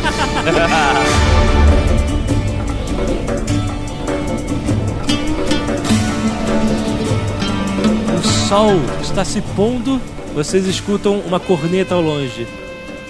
Como se anunciando o avistamento de um verme. Quando vocês olham mais adiante, vocês veem o brilho lá no horizonte, lá na frente da coluna de, de rochas. Vocês veem que o sol poente brilha em telhados ou quaisquer construções ao longe no horizonte. Vocês chegaram à cidade. Então, galera, eu acho que a gente tá indo pra uma maior roubada da história. Esse Duque nunca foi confiável. A gente já se livrou do corvo, do cara, a gente passa aqui a faca na mulher e tá livre. Bom, na pior das hipóteses, a gente só tem a cidade à frente, porque a gente tem como voltar agora. Se a gente vai chegar na cidade se dizendo que foi enviado pelo Duque ou não, a gente tem que descobrir lá na frente. É melhor enterrar essa cabeça aqui por enquanto, hein? Mas marca um X. Levar a cabeça pra lá não é o problema. Ela tem que primeiro responder o que, que o Duque quer que a gente pergunte para a cabeça. Só eu posso fazer essa Ah, não, não, não, não, não. Olha só, minha filha, o negócio Olha só, é o a seguinte. próxima cabeça pode ser a sua, então fala, porque vai falar por bem ou por mal. Segura ela que eu vou dar porrada no- na sola do pé dela. maluco. Intimidação, intimidação, ô Jovem Nerd, intimidação. Você tá dizendo que isso é para salvar o mundo. Então, se é pra salvar o mundo, qual é a pergunta?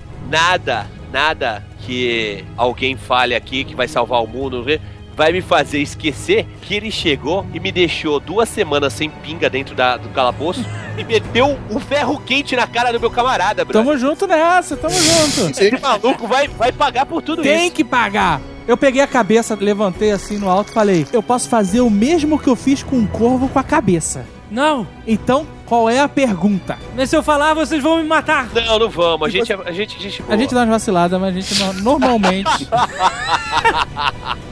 a gente só se atropela quando o, o bagulho tá quente. Você jurar que não vai nos trair, não irá tentar nos matar ou fazer qualquer coisa na cidade, nós deixaremos você viver. A não ser que eu descubra que foi você que me apagou quando eu tava de rinoceronte. A cara do Jovem Nerd de fudemos toda a aventura dele Não, tá impagável, eu posso cara. falar, eu só não sei o que vocês vão fazer daqui pra frente. Você tem a minha palavra de que você ficará viva. Eu não tenho que dar palavra nenhuma, vocês estão malucos? Essa palavra de quê? Olha só, eu não tenho nada contra ela, mas se ela falar, a gente vai com ela tranquilo. Se ela trair a gente, a gente mata ela, não tem escolha. é isso, ela tá na é nossa isso. mão. É isso aí. Tá bom, eu falo. A pergunta é. Você tinha que fazer a voz da mulher, né? A pergunta é. Tá mansinha agora, né, nega? Como impedir o destruidor de mundos? Puto o Galactus vai aparecer. A gente viajou nesse deserto até aqui pra tu mandar uma baboseira dessa, cara. Eu olhei pra galera assim, passei o dedo no pescoço. Matar a mulher agora é meio hardcore, cara. Bom, prende a mão e amordaça a boca. Ela não pode fazer spell sem falar nem gestuar. Agora você mostrou por que que você é o bárbaro com QI alto. Tá, vocês amarram ela e botam a mordaça na boca dela. E aí seguem pra cidade. Como bom bárbaro que eu sou, bota ela no ombro e vou levando. Ou seja, pra todo mundo ver que ele tá entrando com a mulher amarrada, botando Bom, beleza.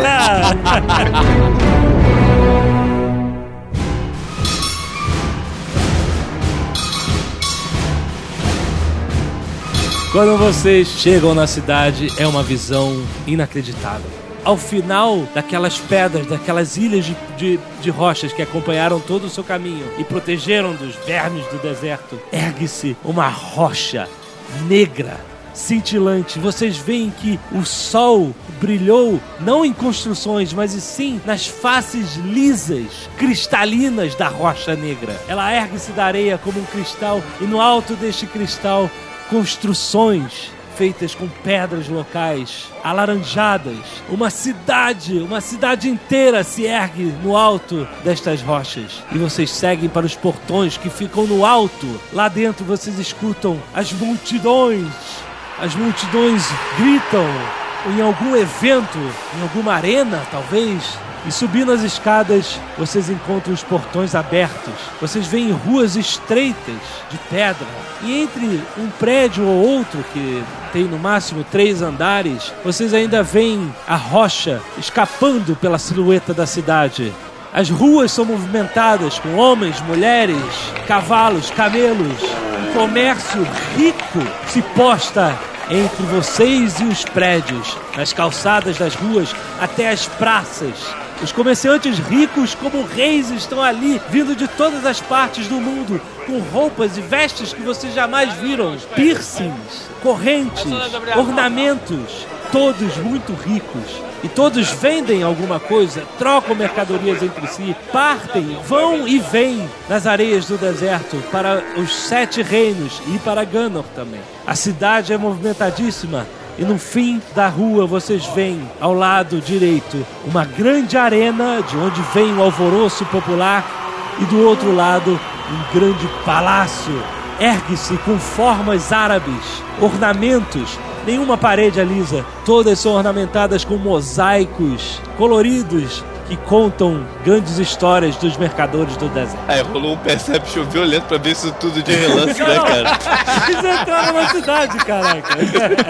Cara, a gente andou tanto, mas tanto, que eu tô com aquela assadura no meio das pernas agora. Com rosa. Então, as perninhas afastadas assim. Deixa eu descrever mais uma coisa aqui. Tipo aquelas crianças gordinhas. Ele não vai escrever a, a virilha do Rex, não, né?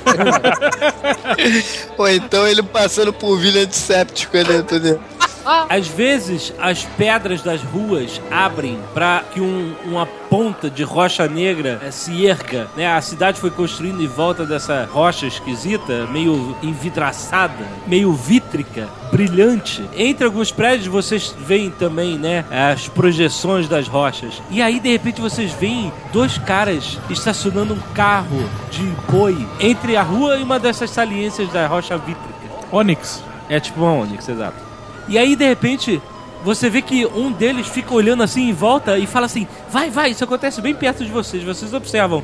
E aí o cara puxa de trás da carroça uma pequena picareta. Ele usa a carroça para cobertar uma tentativa de cavucar a rocha.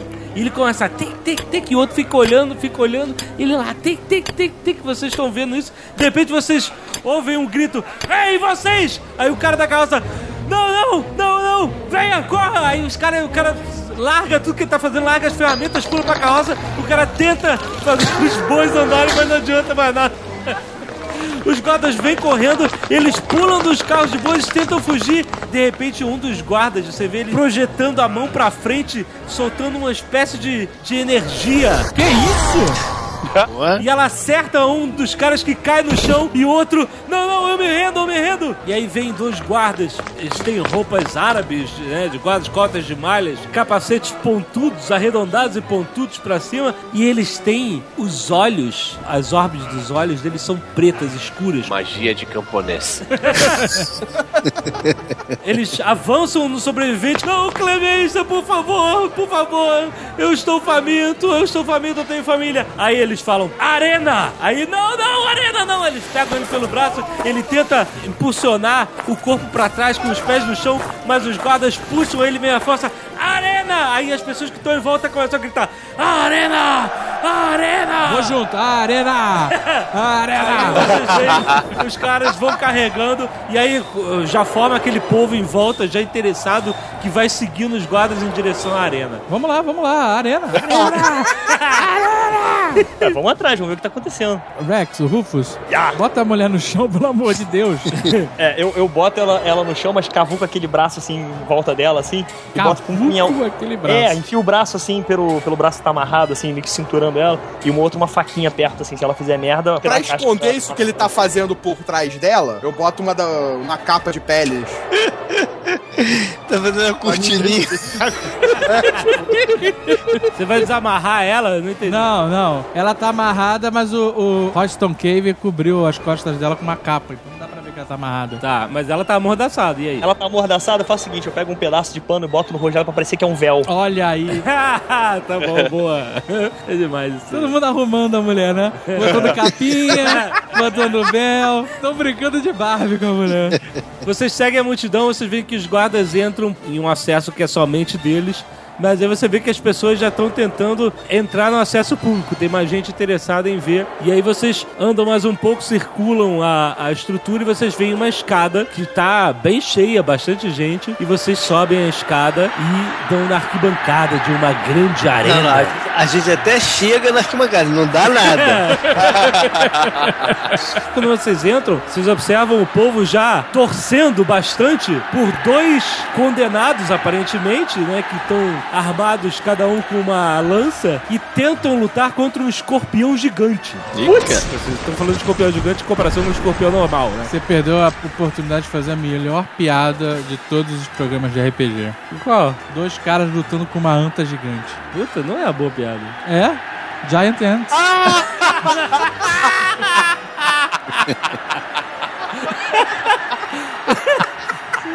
E a gente fala, não, não é uma boa piada.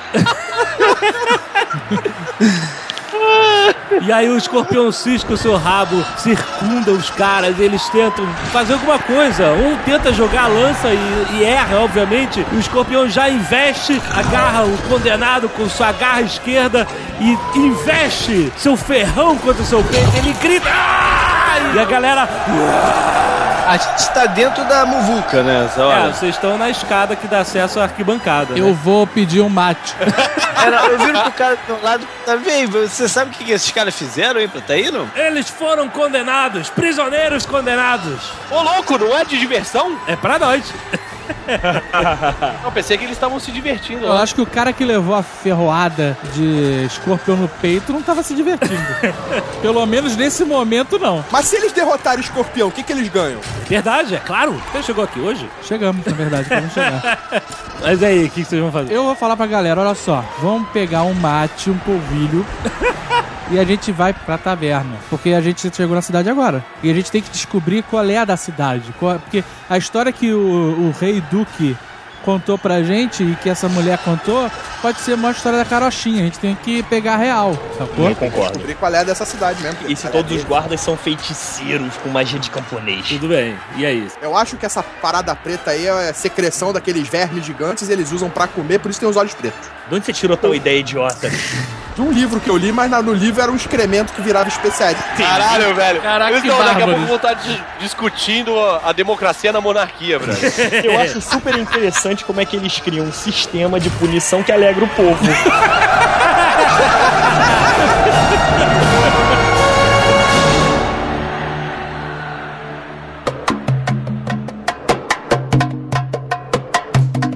Vocês entram na estalagem e ela é bem grande, ela tem um braseiro no meio com dois porcos girando. Tá cheio, tem gente comendo e tal, não sei o que, aquela movimentação. Tem aquela coisa de parar a música na hora que a gente entra. não, não. Vou pedir uma cerveja e vou ficar, sabe, circulando pra ver se eu consigo ouvir algum papo que possa me interessar e tal. Eu vou pro hidromel. Eu vou perguntar se há quartos disponíveis para, para a noite. Sim, há quartos. Eu vou dormir de conchinha. Tem música tocando? Claro. Tá boa a música? Não, não, eu tô reprovando essa música. o, estilo, o estilo não me agrada. Vem aí, tem algum sinal dessa pedra preta ali por dentro, não? Não, ali dentro não. Pedi uma paleta de javali. Tem alguma galera conversando mais exaltada sobre política, sobre alguma coisa assim? Não. A galera mais bêbada? Não, sempre tem uma galera mais bêbada. Então eu vou chegar na galera mais bêbada. É, boa noite. Os caras olham pra você assim. Eu vou embora então. Vou entrar no banheiro e sair em forma de mulher. Ah, meu Deus, lá vai. Xena, Xena. Xena com um M na cara. É, mas o guerreira tá combinando. Você não tem roupa de Xena. Eu vou com a minha roupa, qual o problema? É um saco de batata amarrado. É, não vai convencer os caras, eu mudei de ideia. Voltou pro banheiro Voltei pro banheiro. Voltei pro banheiro. Pensar uma figura bem simpática. Saí na, na forma do Obama. Vai se ferrar. A voz do Obama é foda, cara. E aí, meus amigos? Tudo bom? Aí eles olham pra você. Porra, é o Obama, cara. Eles estão bêbados, cara. Eles olham pra você e fazem assim, a, a cena com a cabeça. Ah, e aí continuam conversando. E a história do reino vizinho, hein? Que confusão. Mataram o mago Samir. Zamir. O cara me corrigiu, o cara conhece. Corrigiu ele? Não, não, peraí. Não, eu que tô corrigindo, pô. Quando você fala mataram o Mago Zamir, a música para. E aí todo mundo olha pra você. Aí o, o- o taverneiro olha pra, pra banda assim. Ah, é, toque, toque, toque. Aí a bandinha lá começa, volta a tocar. Tem algumas pessoas que estão olhando pra você assim. Algumas voltam realmente a beber e tal, não sei o quê. Mas algumas pessoas ficaram interessadas no que você falou. Ah, garoto. De repente vocês veem se levantando um cara vestido também com armaduras árabes, turbante na cabeça, um cavanhaque grisalho, deixa a caneca na mesa e se aproxima de você. Aí ele fala: Onde você viu isso, forasteiro? Os mercadores comentam por aí. É o papo da estrada. Mercadores de onde, você diz? Ganor, estive lá há pouco tempo. Você esteve em Ganor? Sim, sim, de passagem. Que outras notícias tem de Ganor? Parece que o rei antigo pirou e colocaram um rei novo no lugar. E essa história tem alguma coisa a ver com Zami? Daí eu não sei. Aí eu não sei. Você veio para cá em algum. em que caravana? Da coragem. O que traz para vender nesta cidade? Então eu entrei aqui e já vendi tudo. Ô, como assim? O que, que você vendia? Especiarias. Especiarias? Sim. De Gano? Não. Eu não sou de Gano. Eu passei por Gano. Eu sou de Chablau. Capital de Chablablau. Você estaria interessado em contar essa história a uma autoridade da cidade? Eu tenho certeza que eles pagariam bem. Eu não quero confusão. Eu Não, só não, tô não falando o que eu ouvi por aí. Não há comprometimento, mas levar o seu testemunho é importante. Então, eu não- não- Então.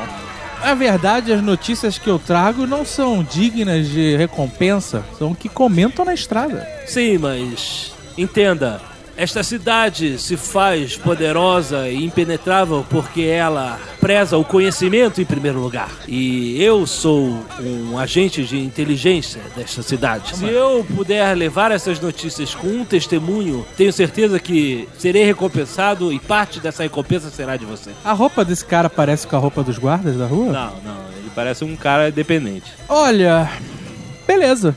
Vamos lá, por que não? Eu não faço questão de recompensa. Charlata do caralho. Muito bem, eu irei arranjar um encontro com a autoridade da cidade para amanhã. Tá ótimo, eu vou permanecer alguns dias aqui ainda. Posso encontrá-lo nesta estalagem amanhã, pela manhã? Sim, sim, nessa espelunca. Estarei por aqui. Qual é o seu nome? Shual. Como? Shual. Shual. Eu sou Al-Kaham. Saúde. Voltarei em breve. Eu Mas tá contei lá. isso pra galera, ó. Tá, eu pego um pouco de comida e água, levo pro quarto pra dar pra ela de comer lá dentro. É aquele assim, né? Levanta a mordaça, enfia o garfo e fecha a mordaça, cara. Não tem que mastigar, tem que mastigar. E a- Engole, e a engole. faca tá na garganta. Engole. Ela, no, no pequeno momento, ela fala, Rufus, por favor, me ouça. Por favor, Rufus. Eu não vou proferir nenhum encanto.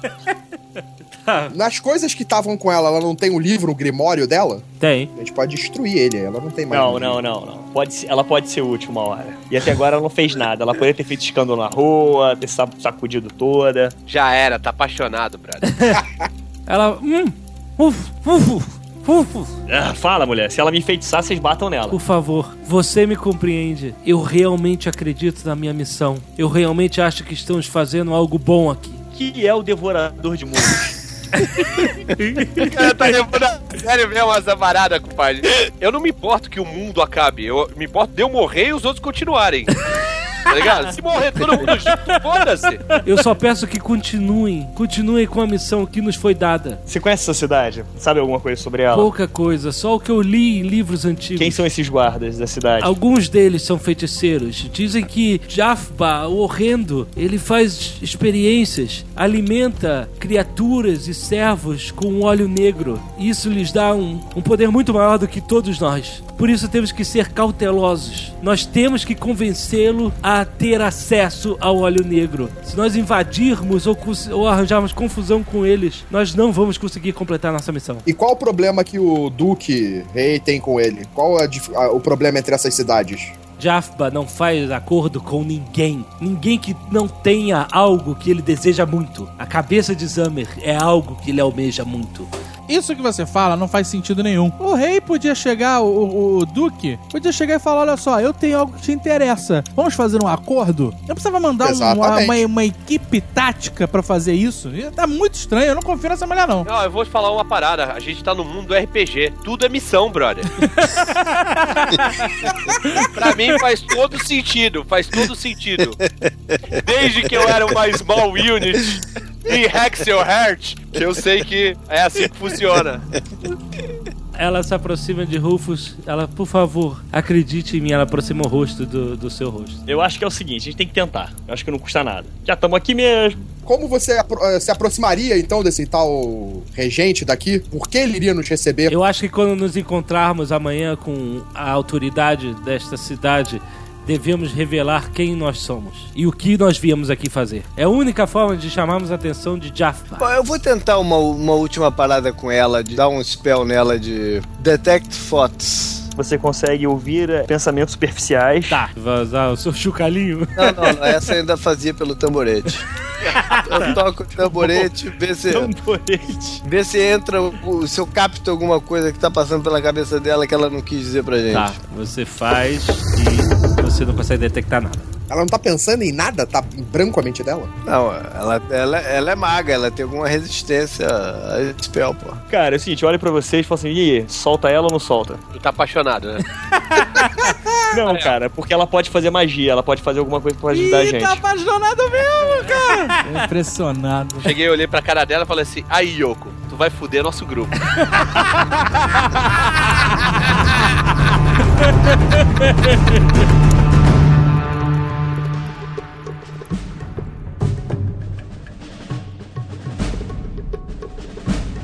Amanhece, vocês se levantam. Eu tô indo nessa, eu vou esperar lá o cara que o meu contato vai me levar pra falar com as autoridades. Eu vou também, eu vou também. Eu desci. Eu fui atrás do, do Doppelganger. Bom, vamos todos, né? Não, vamos todos não, então. vão cagar meu plano aqui. Vai quem? Vou eu e o Feldon. Eu vou então de vigia, porque tem que ficar alguém pra ver o que, que vai acontecer. Bom, então eu vou também, porque eu não, senão eu não vou ficar aqui de fazendo vela pros outros dois, cara, porra. Não, eu, eu e o Carlos conseguir a distância, sabe? E o Rufus vai ficar sozinho? Deixa o, o, o Rufus ficar brincando de casinha aqui com ela, ele tá apaixonado. Eu vou seguir mais distante ainda. Um distante que não sabe pra onde é que a Mas foi. aí, tu vai com a mulher ama- amordaçada e amarrada? Vou naquele esquema, véu e capa. Não, eu vou lá pra baixo e vou esperar, eu e o Tucano. O cara falou que vinha me buscar aqui. É, eu já tô do lado de fora da, da taverna. E de repente vocês veem eh, adentrando a porta Al-Kaham. E ele fala: Bom dia, nobre amigo. Bom dia, Alcaham. Eu apresento aqui meu companheiro de viagem, Feldon. Salve, salve, nobre engenheiro. Saudações, podemos? Sim, estamos aguardando. Então saem vocês dois com o Al-Kaham. O cara tava armado? No, no Tá, ele tá com uma Copas Sword, aquela espada curva árabe. Então eu vou levar minha arma. Vocês atravessam a cidade, atravessam a praça, passam por alguns guardas, daqueles guardas com os olhos escuros. Sangue no olho, esses guardas. Alguns guardas que não têm os olhos escuros. E vocês passam mais uma vez ao lado do anfiteatro, mas dessa vez viram para a esquerda e sobem as escadarias do palácio. No- o topo da escadaria é guardado por duas estátuas de leões que olham para os visitantes que a sobem. De lá vocês veem uma série de colunas com guardas em todas as partes, em todas as portas. Ele faz um aceno com os guardas da porta da frente do palácio e o deixam entrar com vocês dois. Vocês que vieram atrás não podem entrar, vocês não estão no grupo. Vocês observam eles adentrando o palácio. Rupert e Feldon, que continuam seguindo Al-Kaham para dentro do palácio, andam pelos halls decorados, até entrar em um pátio interno com uma fonte onde vocês podem enxergar o céu. Nas fontes banham-se aias com os peitos nus, mas os rostos tampados por véus. Ih, foi traveco, hein? Traveco. Adiante vocês seguem um corredor. No fim deste corredor, duas enormes portas duplas, sugerindo que talvez seja o caminho para a sala do trono. Mas vocês não vão até lá. Vocês viram à esquerda e uma porta menor de madeira que se abre com um ranger. E lá dentro, como se fosse uma antessala, há um homem esperando. Não é bem um homem. Eu tô com uma sensação É como muito se fosse ruim. uma aberração. Eu tô com uma sensação terrível. Ele tem o corpo de um homem, tem o porte de um homem, mas de sua cabeça não brotam cabelos, e sim dois tentáculos que se enrolam em seu pescoço como se fosse um adorno. Seus olhos são vermelhos e seus dentes pontiagudos. Que que é isso, Al- Alcabar? Ao redor dos seus olhos, a mesma mancha negra que vocês viram em alguns guardas. E ele fala: Al-Kaham, você traz notícias do mundo exterior. Sim, senhor, trago. E Vou vomitar, cara. A pele dele é rosada. Puta merda, é o Majin é o Buu, velho. é quase o Majin Buu. Caralho, imagina quando ficar gordo, Brad. Aí ele fala: Eu trago testemunhas, senhor. Comerciantes que passaram pelo reino de Canor trazem notícias de conflitos internos e da morte de Zamir. Aí ele meio que arregala os olhos assim, um pouco surpreso. Aí ele olha pra vocês. Onde adquiriram essas informações? Eu tô de queixo caindo ainda olhando pra esse cara, né? A gente. Tentáculo na cabeça. Ah, então, saca, saca aquele oásis que tem aqui pertinho? Ah, Então, tinha uma caravana vinda de Osasco ali. Os caras estavam na rota da seda. E eles falaram que tinha acontecido essa fita aí, que morreu o tal do Zana. E quando a gente passou por Ganor, a gente soube que o rei de lá ficou lelé, tiraram esse rei do poder e que um tal de Duque assumiu agora é o novo rei da parada. mas essa informação veio de quem? De mais de uma fonte? De uma única fonte? Não, tá todo mundo falando, cara. Isso é. Velho, tá, tá sinistro. Aguardem aqui. Aí ele passa por vocês e sai porta fora. Ih, eu me afastei quando o cara passou. é, não encostou na gente, não. E o, o Alcarram ficou? Ficou, ficou com vocês. O, o Alcarram, Podia ter avisado a gente, pelo menos, antes, né? Vocês esperam uns 5 minutos e de repente a porta se abre e ele volta. Aí ele. Venham comigo. Ele chama vocês. pra a gente vai fazer o quê, né, cara? Vambora. Tá, vocês saem da sala, o corredor ainda é cheio de guardas, e vocês caminham em direção às portas duplas. Puta merda, puta merda. E aí, de repente, elas se abrem juntas para dentro e vocês veem um salão enorme, enorme, todo atapetado. O teto é feito de ouro e brilha com o sol nascente. Ao redor da corte, muitas mulheres seminuas, homens, criaturas tão bizarras quanto este emissário que recebeu vocês. Caraca, é a cabana do Xerxes, mano. Pera aí, o cara que tava falando com a gente era o emissário? Não era já o ninja? Não, não era. Aí, maluco, prepara a rabiola aí, mano. aí tu vai vomitar que nem gente. O clima é esfumaçado. Diversos narguilés são fumados ao redor, no centro de almofadas, por diversos membros da corte. E no centro, vocês veem uma figura tenebrosa. Tenebrosa. Uma figura grotesca, rotunda, enorme. Algo que já foi um ser humano, deitado de lado, com dobras e banhas por todos os lados. Os olhos também escurecidos pelo consumo do óleo negro. Ele fuma o narguilé, solta a fumaça lentamente. E aí o emissário diz aos senhores: apresento-lhes nossa grandíssima, ilustríssima majestade. Jafba o Horrendo. O cara aí, o título do cara é o horrendo? É o que o cara falou. O apelido pegou mesmo, né, cara? Aí, eu- aí ele fala. Eu tô na dúvida se a sua referência é Star Wars ou Duna. Eu acho que é uma mistura. Tá uma mistura. E aí o emissário fica ao lado dele. Sua Majestade Jafba o Horrendo pergunta: Onde conseguiram essas informações?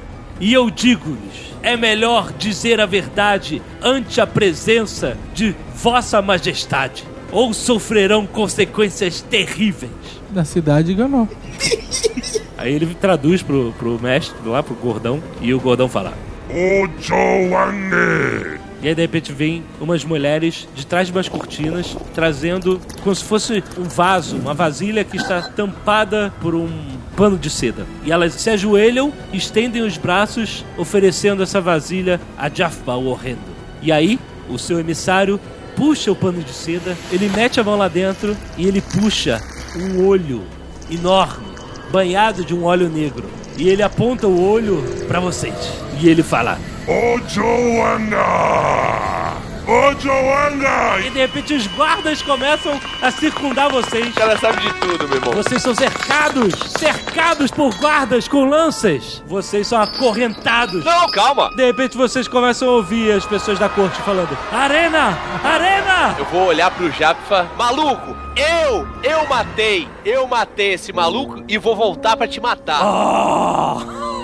E digo mais, e digo mais. Se levar pra arena, tu nunca vai ter a cabeça do Zamir. o cara tá cochichando no ouvido dele, aí ele fala!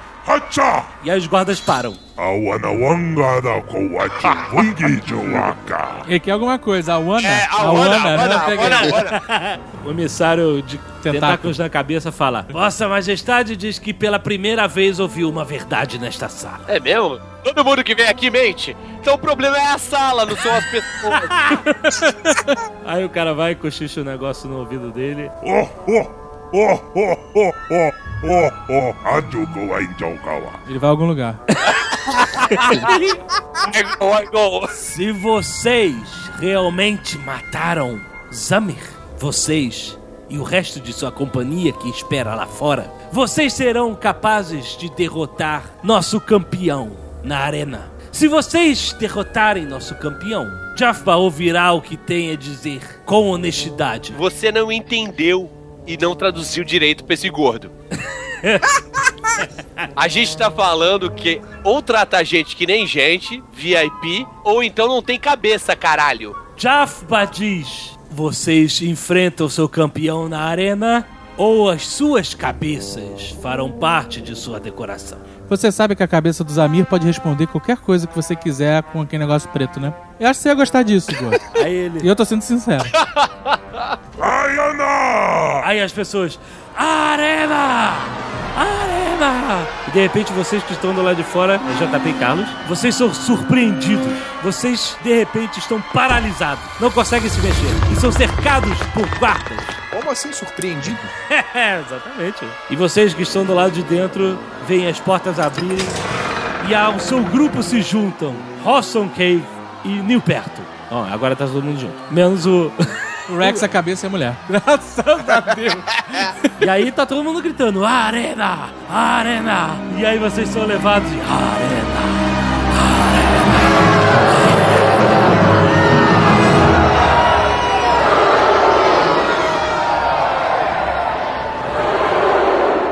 Rufus, você viu as pessoas correndo para encher as arquibancadas? Eu vou seguindo junto e vou ver se eu consigo, a caminho da arena, ver onde que entram, o, eles vão entrar. Viu eles atravessando ali a, a rua e sendo levados pra arena direto, que é, na- é em frente, né? Você vê que eles entraram lá por uma porta de grade e a porta foi fechada. Ué, vou dar um jeito de tentar entrar. Sobe pela escada da arquibancada. Então vou fazer isso. Tá bom. Você vê já a multidão. Ah, Aquela galera já esperando o evento. Vocês não foram amarrados nem nada, mas vocês foram levados com vários guardas apontando lanças pra vocês. Até que abrem portões de grade e vocês estão dentro da arena. Tem muita gente? Tá lotado, cara. Né, Eu galera? não vou resistir, cara. Eu Vou ter que dar um espetáculo. Eu faço. vou fazer um solo de bateria irado na parada. Você começa. Aí a galera. Com magia de charme, né? Aham. Qual é a altura que tem do último nível pra, pra arena? O último nível é longe, né? Ele é alto, mas é longe. Na arena vai subindo, né? Ingresso bom, cara. Não fica lá no, lá no topo da parada. Compra o ingresso. Não, não, eu quero ficar mais perto possível da, da arena. Fica uns 3 metros do, do chão. Aí vocês ouvem as cornetas anunciando o evento. Dúvida, a cabeça tá com quem e aonde? Contigo. Tá contigo, porra! Tá no teu bolso de trás, cara. Aí vocês veem Jaffa aparecendo na tribuna real, acenando ao povo lá com a mão, e o povo, ah, Jaffa! E aí, de repente, chega o emissário dele nojento de tentáculos na cabeça e fala: Povo da Rocha Negra, comerciantes dos sete reinos e de Gandalf. Nós estamos aqui porque a honra de Jaffa foi desafiada.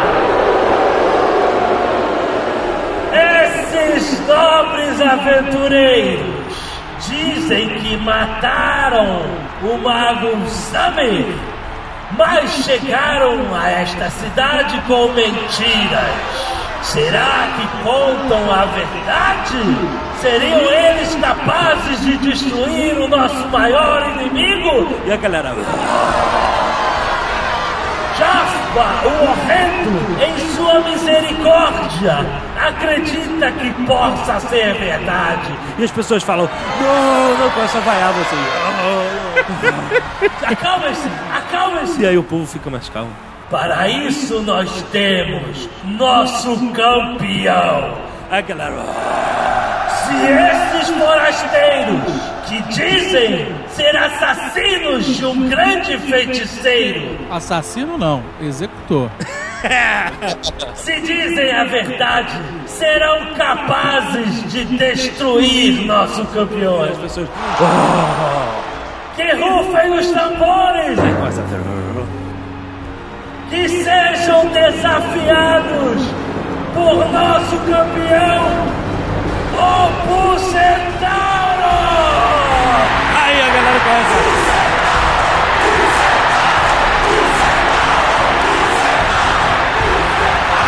Duas portas de madeira se abrem e vocês veem adentrando a arena uma criatura grotesca, corpo de touro. No lugar da cabeça ergue-se um tronco humano, negro como o seu pelo. Ele é gigante, mas não é o corpo de um touro normal. É um touro gigantesco. Sua cabeça está a 4 metros do chão. Ao mesmo tempo, ele carrega força e gordura. Gordura? Sua cabeça negra é como Michael Clark Duncan. Uma bela homenagem a ele, né? Em seu nariz há uma enorme argola. Sua respiração exala fumaça e poeira. E os cascos fazem o chão da arena tremer. Em seu braço esquerdo, um gigantesco escudo de bronze do tamanho de uma porta do Palácio Real. E no seu braço direito, uma massa que seria uma coluna do Palácio Real, de tão gigantesca. E o povo grita, clama seu nome, o Centauro, o Centauro. E vocês olham ali no cantinho da arena algo que vocês não tinham percebido. É o seu novo amigo, Al. Ele também foi levado pra arena. Foi levado pra Foi, arena? Foi com vocês. por quê? Antes que vocês possam pensar em qualquer outra coisa, vocês veem o recém-companheiro de vocês, Al puxar sua espada e correr em um ataque enfurecido contra o Bolsonaro. Este que apenas gira sua massa em um grande círculo, cortando o ar e batendo de cima para baixo. Transformando o que antes era carne e osso em uma pasta vermelha e branca. Caralho, velho! Esse Bucentauro é zica, brother. Vou me transformar no rinoceronte. Ih, lá veio o rinoceronte. o Feldon, você pode virar animais gigantes. Virar um rinoceronte gigante. O Feldon fica de quatro no chão. Que isso, amigo? Olha essa narração aí. O Feldon se transforma em rinoceronte e, depois de transformado, suas patas dianteiras caem no chão. Um rinoceronte tão grande quanto o corpo do Bucentauro. E as pessoas apreciam o seu poder. Por enquanto eu tô só batendo o chocalhinho pra ficar na forma gasosa. Tá bom. Vou ficar preparado pra assim que ele chegar na- em melee comigo, eu dou uma porrada nele. E ele vai atacar, obviamente, o, o alvo maior, o rinoceronte gigante. Vem vindo com tudo, ele gira a massa dele de cima pra baixo e você se esquiva com seu corpanzil. Pá! Ele bate a massa no chão da arena. E ele recebe uma porrada agora minha. E Horston Cave, que entrou em rage, agora está em distância corpo a corpo. Ataca, Carlos! 14. Cara, se dá um mega porradão. O bicho sente, sente, dá dois passos pro lado com essa martelada. Vou tentar subir nas costas do bicho. Caraca, olha só. Lá vai o ladrão. 20! Puta que pariu! 20! Aqui! Aqui, caralho! Eu falo que Caralho. esses dados são Não, cara, amigos tá de aqui, bagaceiro, tá né, cara? Mas Cara, esse eu posso ver, esse eu vi. O cara testemunha. Rupert agilmente aproveita, toma impulso no joelho da fera e pula em suas costas. Ele nem sentiu, nem sentiu que você pulou nas costas. Quando ele dá o segundo passo pro lado da porrada do Royce, você já tá nas costas dele. Não, não, não. Não, não, não, não, não. Não. Não, foi assim. Foi muito mais foda. Eu tirei 20 no dado. Eu vou, eu vou me dar ao direito por ter tirado 20 de escrever. Tá bom, o que, que você fez? Eu saí correndo, pulei nas costas do rinoceronte, dei uma pirueta no ar e pousei no lombo do bucental. Excelente, tá ótimo. Pô, Tipo Legolas, né? É, exatamente, com Lego. Muito bem, iniciativa. 6. 13. 19. Ataquem. Vamos de chifrada no, no Centauro. 7. Você investe seu chifre, mas o Bucentauro esquiva do seu ataque. Como você falou que o centauro não sentiu que eu tô nas costas dele, eu vou dar um sneak attack Excelente. no pescoço dele. Silencioso como a noite, leve como uma pluma, Rubres se levanta, apoia-se nos ombros da besta e corta a garganta do Bucentauro, espirrando sangue na primeira fila da plateia. Puta que pariu! E você ainda apoia seus pés no tronco da, da besta para dar uma pirueta para trás e cair novamente na arena. Ele solta o escudo dele e vai com a mão ao pescoço, tentando impedir o sangramento, gritando: Vou dar um slow nele. Slow monster. Caralho, vai ficar dramático o bicho soltando sangue em câmera lenta na galera. Você faz o seu, a sua magia, mas ela passa com uma onda de choque no monstro e não surte efeito. Eu falei que esse fornecedor de baqueta tá uma merda, mano. Vai, Carlos! Eu rodo o martelo e arremesso. 18. Olha lá vai o Carlos! Você joga o martelo com toda a sua fúria que. Você ouve o estalar de ossos no crânio do Bucentauro, que cai para o lado e solta a sua massa e vai com as duas mãos no seu pescoço sangrando. Ele está confuso e tonto. Finish Ele vai tentar atacar, ele vai dar um ataque cego assim pro lado com, com os braços e um coice. Vai ser no Carlos. Nossa! Caraca, 20! Eu não acredito, cara. Eu não acredito. Caralho. Nossa, caraca, peraí, deixa eu jogar o D20 de novo. Se eu tirar 17 ou mais, você tá fudido, cara. 19. Puta que pariu! Que pariu! Cara, o bicho caiu cego com a tua porrada, mas ele virou as patas pra trás e deu um coice, mas tão certeiro no seu peito e na sua cabeça. Que você voou longe, perdeu 55 hit points. Caraca, tá desmaiado. vomitando sangue, meu irmão. Ah, você voou e bateu na, na parede da arena do lado oposto. E desmaiou, na hora. Vai, Tucano. 10. Tirou 10, errou. Cara, o bicho tá no chão caído. Pera aí, ele tá com as duas mãos na garganta, vazando pra tudo que é lado. Tá. Ele tá com as duas mãos na garganta vazando e o cara errou a chifrada, brother. É foda, hein, cara? Bêbado, bêbado é foda, né, cara? Ele esquivou. Como ele esquivou, cara? Ele não enxerga. Mas, cara, ele não tá com o The Grace, cara. O Ele... maluco tem 4 metros, tá no chão esquivando, tu erra a parada, cara. Assim os caras não vão gritar que a gente matou o malandro. É que o Centauro é foda, ele dá dodge com a cabeça, tá isso mesmo, esse bucetal tá no dote com a cabeça, cara. O Buzentaro gira o braço tentando atacar Rupert, que abaixa e se esquiva. Mas a sua perna ainda estica num coice maldado que tira 15 hit points de Feldon em sua forma de rinoceronte gigante. Mas ele está acuado, ele está caído, ele não se levantou. Vocês têm a vantagem neste ataque. Com essa galera errando o cara no chão, nossa melhor chance é o Caquinho. Vou dar um Cure Critical Wounds. Rapidamente corre para socorrer o seu amigo caído e com suas mãos impostas. Não, não, não, não. É sonoro. É sonoro, não é nada com a mão imposta. É sonoro. Ele, ele faz seu chucalinho e o Roston Cave levanta fazendo. Carlos José acorda. É agora, Carlos. Enfurecido! Charge pra cima dele. Você é em rage ainda, você corre, corre velozmente, girando seu martelo e ataca, Carlos. 17. Seu martelo gira e bate de baixo pra cima no queixo do monstro. Oh, expondo ainda mais, rasgando o seu pescoço, inundando a arena de sangue. O Rex, que tá logo ali na, na primeira fila, é banhado de sangue de Bucentauro. Caraca, casei quase. Então, eu já considerando a vitória garantida, vou dar, vou dar mais uma carga de Mass Charm no público e fazer assim, tipo, levantar a galera, sabe? Qual é a parada? Sei, sei. Levantar a torcida. Você retumba os tambores e, e faz a galera vibrar ainda mais. Todos torcem por vocês agora. 15. 15, acertou. Você dá um charge, vem correndo.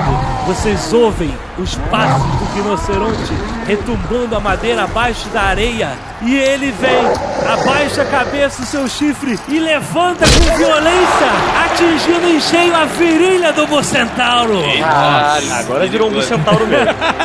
E eu, na sequência, assim, eu dou a chifrada, na sequência eu viro borboleta e saio voando. Amigo, aqui é David Copperfield, velho. Você tem noção que ele chifrou o Bucentauro na virilha, levantou pro alto e depois ele virou uma borboleta e saiu pelo buraco? A pressão arterial espirra sangue em todos vocês. E a galera. E o Bocentauro está morto! Uau! Caraca, todo mundo vibra muito. Vocês comemoram de braços abertos enquanto pétalas de flores caem na arena. Porra, a galera jogou a roupa, o tá jogando dinheiro, tá jogando tudo pra gente, cara. A gente é herói local. Cara, o que vocês fizeram foi algo inacreditável. Ninguém esperava ver Barack Obama banhado de sangue no meio da arena.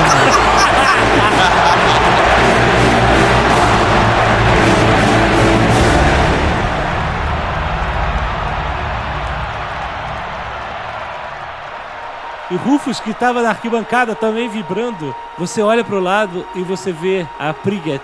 Ela não vibra, ela simplesmente está olhando para o céu. Ela fala: Meu Deus, está acontecendo, nós temos que correr. Aí ela aponta pro céu, cara. O quanto você consegue olhar pro sol assim, apertando os olhos, você vê que ele está sendo devorado. Devorado como? É eclipse, relaxa. Tá sendo. Explica. Mas eu já vi um eclipse na vida? Não. Meu irmão, na hora eu olho pra mulher assim, agora eu acredito em você. Nossa, é o que ele queria. Beija, Rex. Beija a mulher, cara. Beija a mulher. Eu vou e corto as cordas dela. Agora a plateia toda que tava aplaudindo a gente tá fazendo coraçãozinho com a mão. Você tá na câmera do beijo. Ele apareceu no telão da arena. Apareceu no telão da arena. Aí quando você corta as cordas dela, ela passa as mãos pelo seu pescoço. Mão na nuca, brother, aproveita. Aí ela, obrigado por acreditar em mim. Obrigado é o cacete, mulher. Vamos embora salvar- sair daqui. Ela, obrigado. Aí ela dá um beijinho na sua bochecha. Não, aí se ela partiu pro beijo, eu vou partir pro ataque, né? tá bom. Esse momento seu sol constrangedor tá muito certo, né? Você dá um longo beijo na piriguete. A vida do Rex. Ela fala, nós temos que ir lá, nós temos que ir lá. Eu fui com a mulher de volta pro palácio, cara. Vocês vão pela multidão que tá acompanhando eles, a comitiva, e os guardas não deixam vocês entrarem. Eles não, não podem entrar. Quantos guardas são? Ah, porrada, né? Tá cheio de gente, né, cara? Tem uma porrada de guarda lá impedindo a galera de entrar. Cara, eu olho pra mulher, você tem como dispersar eles, fazer alguma coisa? Ela fica nua e falar assim, venham. Não, ela, ela fala, grite pelos seus amigos. Agora eles têm autoridade perante Jaffa. Peça para eles nos chamarem. Que merda. Você ouviu a voz do seu irmão no meio da muvuca e olhou pra trás. Como é que a gente, a gente tá sendo acompanhado, né? Tá sendo acompanhada. Paro, olho pra ele. Vou estar apontando pro céu, assim, pro sol. Dá pra ver o céu de onde eu tô? Dá, você vê o sol sendo devorado também. Olhem, olhem! A comitiva toda para e vocês olham e veem esse fenômeno. Deixa ele vir, deixa ele vir! Aí os guardas abrem caminho e vocês são levados pra dentro. Rufus e Priget. E aí vocês todos são levados à sala do trono de Jaffa novamente. E lá ele espera por vocês. Oh, oh, oh. Wanga dama cara do. O emissário traduz. Sua Majestade, o horrendo Jafba, está muito feliz com a sua vitória. Vocês provaram seu valor.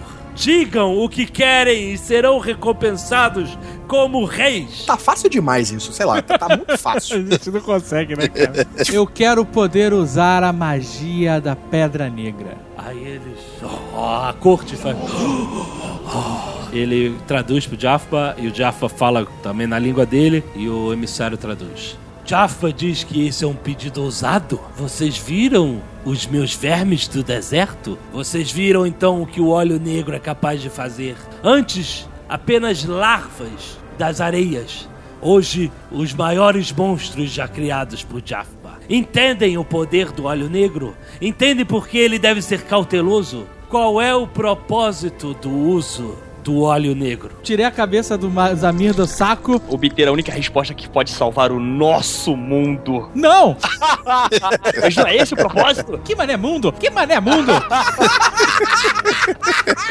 Aí ele, então é verdade. Vocês trazem a cabeça. Então, Jacba. A Priget, ela dá um passo à frente. Sua Majestade, eu estou com esse grupo de aventureiros. Eles têm um coração puro, embora não pareça. Eles estão em uma grande missão.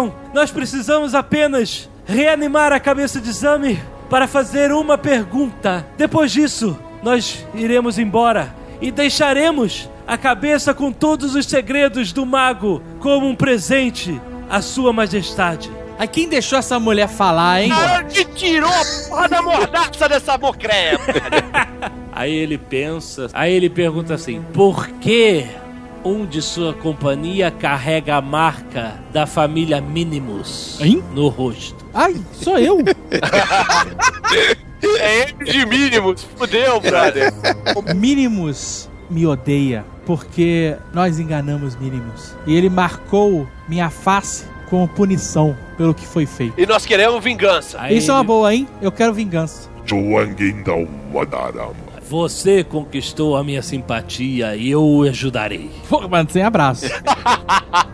Agora eu quero ver ela fazer a pergunta pros amigos, porque eu nunca- essa historinha do devorador aí eu nunca engoli, então eu quero ver se ela vai ter coragem de perguntar isso mesmo pra cabeça. Mas então a gente pode negociar a parte, já que a gente tá na simpatia? Aí ele fala: infelizmente não. Ai, não, não dá, né? Apenas uma escolha. Quem acha que a gente deve seguir a Piriguete, a esposa do Rufus? Quem acha que a gente deve se vingar do Minimus? Eu quero vingança. Eu quero vingança, mas eu quero ver essa situação. Já falei, agora eu tô curioso pra caralho. Eu quero ver essa situação. Olha só, eu voto na vingança. Eu voto na cabeça. 2 a 2 Eu tô na do JP, eu quero a vingança, mas agora eu tô curioso pra saber qual é a dessa porra. E 3 a 2 agora. Então tá bom, né? A gente quer o lance da cabeça. Aceito. Mas vocês devem deixar a cabeça aqui comigo. depois. Tudo bem, depois de 10 perguntas. Isso. Boa. 10 perguntas pra cabeça. Tudo A bem. gente faz 10 perguntas pra cabeça, a gente pode deixar ela aqui. De repente, uma porta lateral se abre e tem um grande corredor. E vocês são levados até lá. E Jaffa é levado em um carrinho. Um carrinho. A plataforma onde ele deita tem rodinhas. E ele é levado. Beleza. E aí vocês, no fim do corredor, abre-se uma grande sala circular. Essa sala não tem chão, e sim a rocha vitrificada, o ônix da montanha. No meio desse ônix está escavado um poço, e de lá brota o óleo negro. Jaffa e seu servo indicam: leve a cabeça até o óleo negro. E aí, de repente, a Briguete. Não, não, não. Não, não, que Eu levo a gente que leva. Ela que vai fazer a pergunta. Não, são 10 perguntas. Mas, ah, tudo bem, Eu né? vou na frente. Tudo bem, você vai na frente. Dá licença. Dá licença. O que, que eu tenho que fazer? Molhar? Mergulhe a cabeça no óleo negro. Ah, ok. Beleza. É que eu não li a instrução. Aí você mergulhou. Aí você vê reações musculares na cabeça apodrecida, como se fossem espasmos. E de repente seus olhos leitosos se abrem. E ela solta, de alguma forma pela boca, um sopro de uma vida bizarra. Aí a, a Briguete fala: Samir! Samir, você me escuta? Eu escuto, mas não posso ver. Quem está aí? Então, é- é- a gente não precisa falar nomes e tal. Se conheceu no momento que não era, acho que não foi mais agradável pra você. a gente quer fazer umas perguntas pra você. Aí tá, ele espera, faz a pergunta. Por quê? Já foi uma pergunta, galera. Porra. Já foram duas, velho. E eu tô vendo que essa porra não sabe nada, cara. Aí, eu tô jogando, vou jogar a cabeça no colo do, do Feldon. Toma aí, ó. Aí ela, não podemos perder tempo! Está acontecendo! Então pergunta logo, maldita. Zamer, você me escuta! Caraca, de novo, terceira pergunta, velho. Quem está aí? Sou eu, Zamer. Você não me reconhece, porque eu estou em outra forma. Cala a boca da mulher, Rex! De repente, cara, Rex! sou eu, o seu aprendiz. Não, não, não, não. Aqui é Braulius. Filha da puta, eu beijei um homem.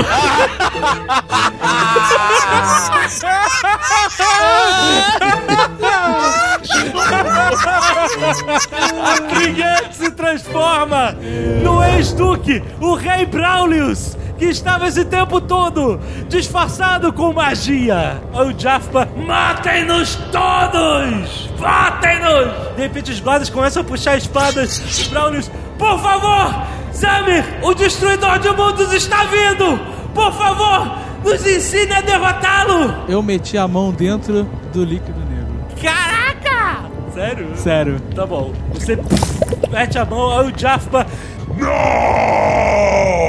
Aí você tira sua mão, ela tá tomada daquele bicho, né? Ele é quente, parece que, que é vulcânico, alguma coisa assim. E você ah, começa a sentir uma dor na mão, uma dor absurda. E- é como se sua mão estivesse querendo explodir. Eu vou apontar na direção de alguém a mão. De quem? Do Jaba. Você aponta sua mão na direção do Jaffa, cara, e de repente sai um raio de energia vermelho absurdo. E despedaça o Jaffa. Tá tudo quanto é lado. Caralho. Tá tudo quanto é lado. E os guardas, oh meu Deus, meu Deus, o que está acontecendo? Ajoelhem-se perante seu novo senhor! Os guardas puxaram as espadas. Você vê que tem aqueles guardas magos ali dentro. E eles estão preparados para atacar vocês. Pego o martelo, mergulho ele na parada e jogo nos caras. Caraca, Carlos! Muito bom! Você mergulha um martelo, você escuta as borbulhantes propriedades do óleo negro, você puxa o seu martelo, joga, arremessa! 12. Você arremessa o martelo, cara. Ele bate no peito de um guarda, atirando ele contra a parede. E depois de- do impacto, ele se desvia e traça uma linha reta pra cabeça de outro guarda que é explodida ao contato. E depois ele traça uma reta, bate num terceiro guarda matando e depois retorna pra sua mão. Aí! Finalmente! Quantos guardas tem ali em pé ainda? Sim. Então eu vou fazer a mesma coisa que meu irmão. Vou passar a lâmina da, da minha espada, que já é Vorpal, no bicho preto, e vou partir pra cima dos caras. Antes dele fazer isso, eu vou dar um Mass Flip. Ah. Nunca vou saber o que minha arma faz agora. Três guardas dormem, os outros não. Tem dois pra tu, vai lá. Vou partir pra cima dos caras, cara. Mergulha a espada no óleo e aí você vira, vum, já arqueando a espada no ataque. 12. Você gira a espada espirrando óleo negro nas paredes diretamente do poço e corta a cabeça de um dos magos. Ah, mas isso ela já fazia. Eu jogo a cabeça pra cima e me transformo num crocodilo gigante. E engulo a cabeça. Não, não engulo. Boto na boca. Você devia ter se transformado num pelicano, então, cara. A minha mão continua. Não, essa- não, Tá normal? tá normal. Então vou meter a outra mão, vou, mergulhar de novo no Aham. e tirar. Ela tá tremendo. Vou apontar pro Maximus, mínimos. Você aponta, espirra água fervendo na sua mão. Caralho! A água ferve e a vapor pela sala toda. E ele, ah, não! E ele imediatamente tenta usar um feitiço contra você, estica a sua mão, mas nada acontece. E você vê ele olhando para as próprias mãos como se tivesse nitidamente surpreso por não ter nenhum poder mágico. A água quente lavou os poderes do. E aí, cara, ele tá desesperado. Parem! Vocês estão loucos! Vocês vão nos matar! E aí vocês escutam o chão tremer. Vocês não entendem porque eu vim aqui!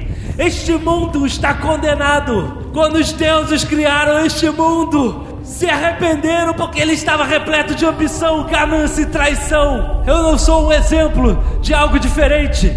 Mas eles decidiram desfazer, desfazer este mundo. Eles ficaram decepcionados com a sua criação e para isso eles enviaram o devorador de mundos, o Tarrasque. Tarrasque! Eu não falei, eu não falei! O Tarrasque veio para devorar tudo que existe, mas nas sombras do pandemônio, as criaturas abissais se rebelaram. Aqueles que sobrevivem consumindo almas de pecadores como eu, como vocês, pereceriam seu, seu único alimento. E eles enviaram uma horda de dragões a esse mundo para combater o devorador. E assim eles conseguiram. Enfraqueceram a criatura até que ele pudesse cair em um encanto de sono profundo. Vocês não entendem?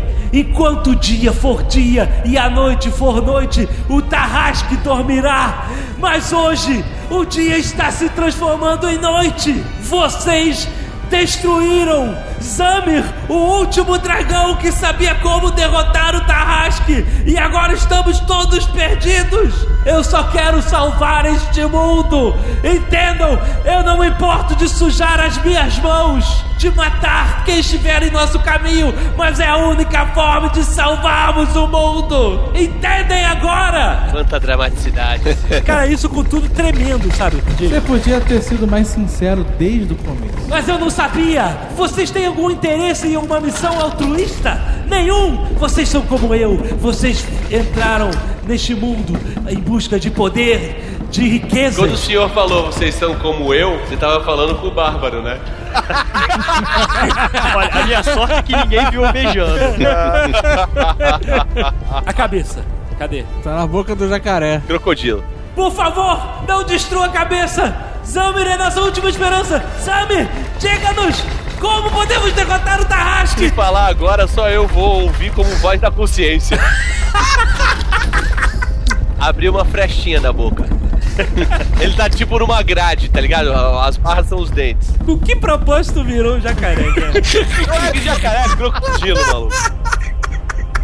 Zamir fala: Não há mais força suficiente concentrada para enfraquecer o devorador. Esse era o propósito da prisão de Ganor. Concentrar as criaturas mágicas em uma última fortaleza. Mas todos se esvaíram com o fim dos dragões. A única forma de derrotar o Tarrasque é queimando seu coração. Boa sorte abrindo a impenetrável carapaça do monstro. Acabei de dar uma mordida muito forte na cabeça, velho. Caraca, tu destruiu a Não cabeça? serve pra nada, velho. Uma cabeça falando que só fala merda. Aí você escuta ainda, entre seus dentes, uma voz meio fantasmagórica, quase se esvaindo. O Tarrasque devora os males do mundo. Sob sua pele corre o sangue negro dos pecados humanos. Essa é a sua única fraqueza. E aí você destrói a cabeça. E cara, os tremores intermitentes, cada vez mais frequentes, agora se tornam grandes. Tudo começa a tremer e cair. O chão onde vocês estão começa a se inclinar. Todo o palácio começa a se inclinar na direção do corredor onde vocês viram. E o poço começa a derramar seu óleo negro por toda a sala. E ela começa a escorrer pelos corredores em direção à sala do trono, como se fosse uma torrente negra. E vocês todos entram em contato com a, a- o óleo negro. Todos vocês ah, sentem um tremor, algo horrível, como se uma força negra surgisse dentro de vocês. Mas ela passa. Só que vocês estão sendo arrastados, vocês estão escorregando pelo óleo e pela inclinação do corredor que agora é um escorrega. Tá, eu tento me segurar em alguma coisa. Tem alguma coisa que dê pra se segurar? Vocês não conseguem, vocês todos descem pelo corredor, pela sala do trono, e lá vocês veem as pessoas despancando em direção à varanda, enquanto o óleo negro é despejado como se fosse uma cascata. E vocês veem que toda a cidade está se inclinando cada vez mais. Vocês escutam estrondos enormes, prédios colapsando, caindo, as torres mais altas caem perante a gravidade. A cidade se inclina e vocês passam escorregando por toda a sala do trono até que o parapeito da varanda segura vocês.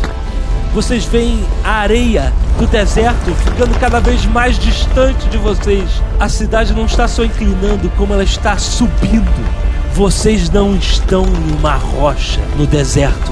Vocês estão nas costas do devorador de mundos que dormia por eras enterrado nas areias do deserto. Peraí, esse piche é o, é, é o sangue do Tarrasque?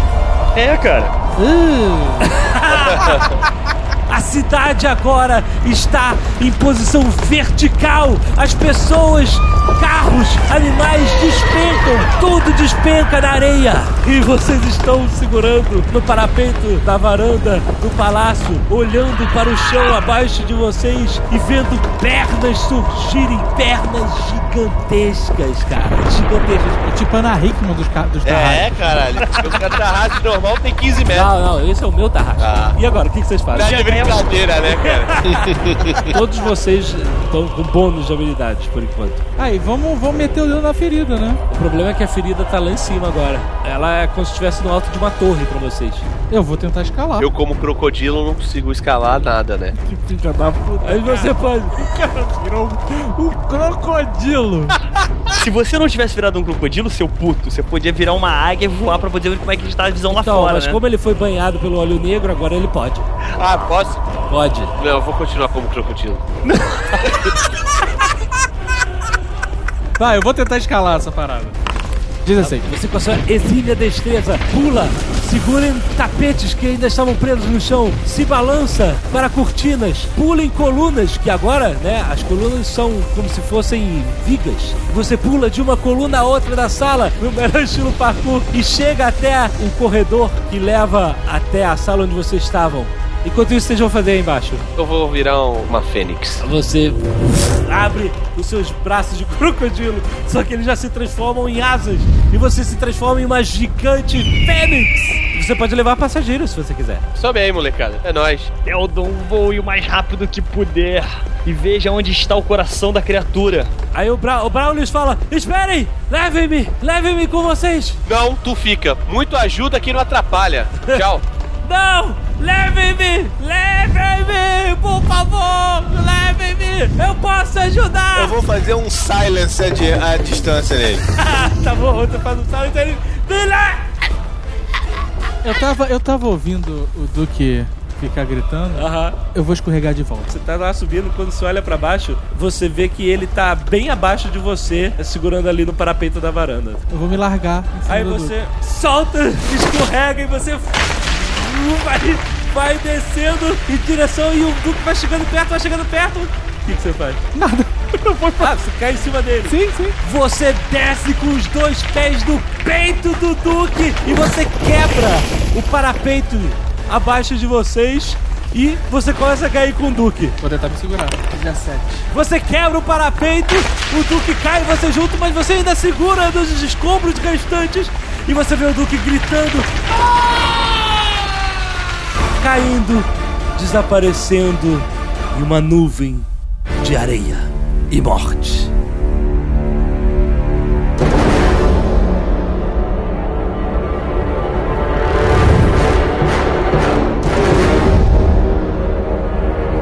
Enquanto isso, vocês voam, alçam o voo para longe, e aí vocês têm a visão tenebrosa. Uma criatura gigantesca. Vocês, para ela, são como um inseto. E ela tem às suas costas uma cidade em escombros.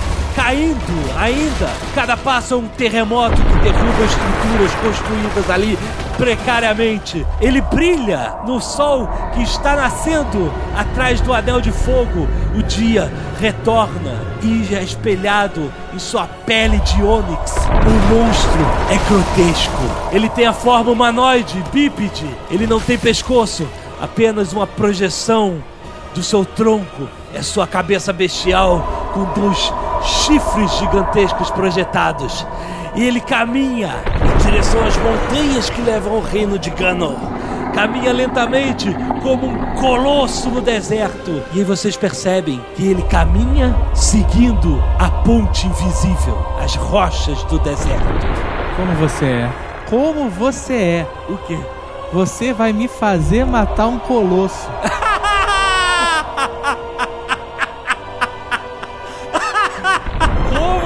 você é, cara? E vocês circundam a fera que não dá atenção nenhuma a vocês. Vocês não são nada. Ele procura devorar algo muito maior. Ele procura devorar o mundo. E vocês veem a sua carapaça, a sua pele feita de pedra impenetrável. Eu vou abrir o caminho primeiro, destrói estruturas de aquele pedra, É, o- o- É Shatter o nome do spell. Você sobrevoa o peito da criatura, circundando como se fosse uma montanha viva. Deu perto, levanta o seu tamborete, uma das suas mais poderosas magias e. A mesma magia que antes derrubou parte da estrutura em cima do monstro do golem de carne, dessa vez choca-se contra a pedra negra e nada acontece. Esse fornecedor filho da puta. Eu rodo o martelo. Na primeira passagem que a gente passa pelo peito, eu arremesso ele da direção do peito. 16. Você arremessa o martelo, bate no peito, mas nada acontece ele retorna à sua mão. Depois que você deram essas porradas, vocês viram que o bicho desviou o olhar assim, procurando alguma coisa, alguma coceira, alguma pequena. Vamos tentar chamar a atenção dele pro deserto. Tirar ele da ponte de pedra. Levá-lo para os vermes. Olha o Carlos, olha o Carlos! Ah, tá bom então. Feldon abre suas asas e retorna, circundando a criatura, a montanha viva que caminha a passos larguíssimos no deserto. Não, vamos atingir a cabeça dele, os olhos. Tentar chamar a atenção dele pra gente. Faz um bunda lelê. Feldon, na forma de uma grande fênix, alça voo alto, subindo até a altura da cabeça do monstro. Roston, tira o seu martelo e joga o dado. 12. Você arremessa contra o rosto do monstro e acerta entre os olhos. O som retumbante ecoa no deserto enquanto o martelo retorna à sua mão. Eu vou pegar uma flecha e mirar no. Putz, errei, 3. A flecha... Caraca, como você errou, cara. Você tem o mundo na sua frente, você errou. Ele errou, o Feldon balançou, ele perdeu a mira e, e a flecha Ah, agora a culpa é minha. Eu já sei, eu vou puxar uma ilusão. Eu vou fazer a ilusão de um dos dragões que era desafeto dele, como se estivesse seguindo na direção do deserto ali. Muito bom. Você puxa da memória, porque você já viu. É com chocalho ou com tamborete? Com o chocalho.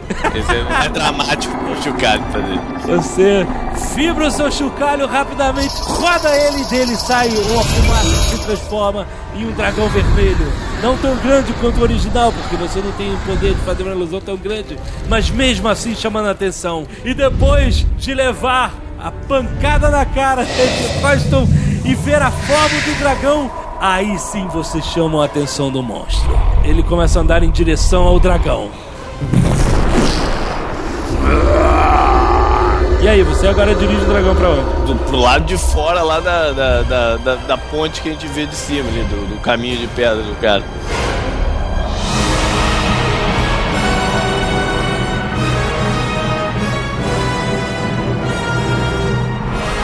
Vou tentar escalar de novo lá dentro, hein? Tá bom, joga o dado. Oito. Você escala, pula de uma coluna pra outra, mas você escorrega e segura. Faça o seu check novamente. 12. Você pula de uma coluna pra outra quando você vê a coluna que você estava cai, desaba com o seu peso e já com o peso da gravidade da vibração do monstro enquanto ele anda. E que você agora tem um novo desafio enquanto a estrutura do palácio inteira começa a desabar. Joga mais uma vez agora o seu tumbling. 15. Você se equilibra, mas você permanece sozinho por pouco tempo naquele ambiente porque dois guardas, você não sabe da onde nem como eles tinham sobrevivido até agora, pulam na mesma coluna que você está, a coluna que agora está na horizontal como uma viga. Eles puxam espadas. São dois guardas mágicos? É, eles estão com aqueles olhos escuros, né? De Beleza. Você está cercado enquanto tudo treme com o andar do monstro gigantesco e escombros caem sobre suas cabeças. Eu tenho uma vantagem sobre esses caras, hein? Ah, Eu sei andar em corda bamba. sim, você. Lembra é do meu skill primordial? Você é um ladrão, você é ágil, né, cara? Você sabe. Dá pra gente ver o que, que tá acontecendo com ele? Não, ele tá dentro do negócio. Como é que tá o cenário aqui? Bom, você tá no- naquele salão que era o salão do trono.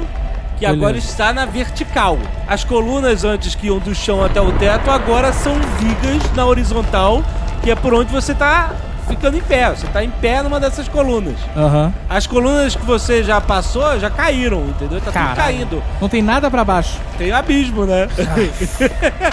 E como é, onde os caras estão? Você tá cercado, eles estão na mesma coluna que vocês, puxaram as espadas. Iniciativa. 19, um, 9, outro. Sete. Cara, os dois vão atacar você.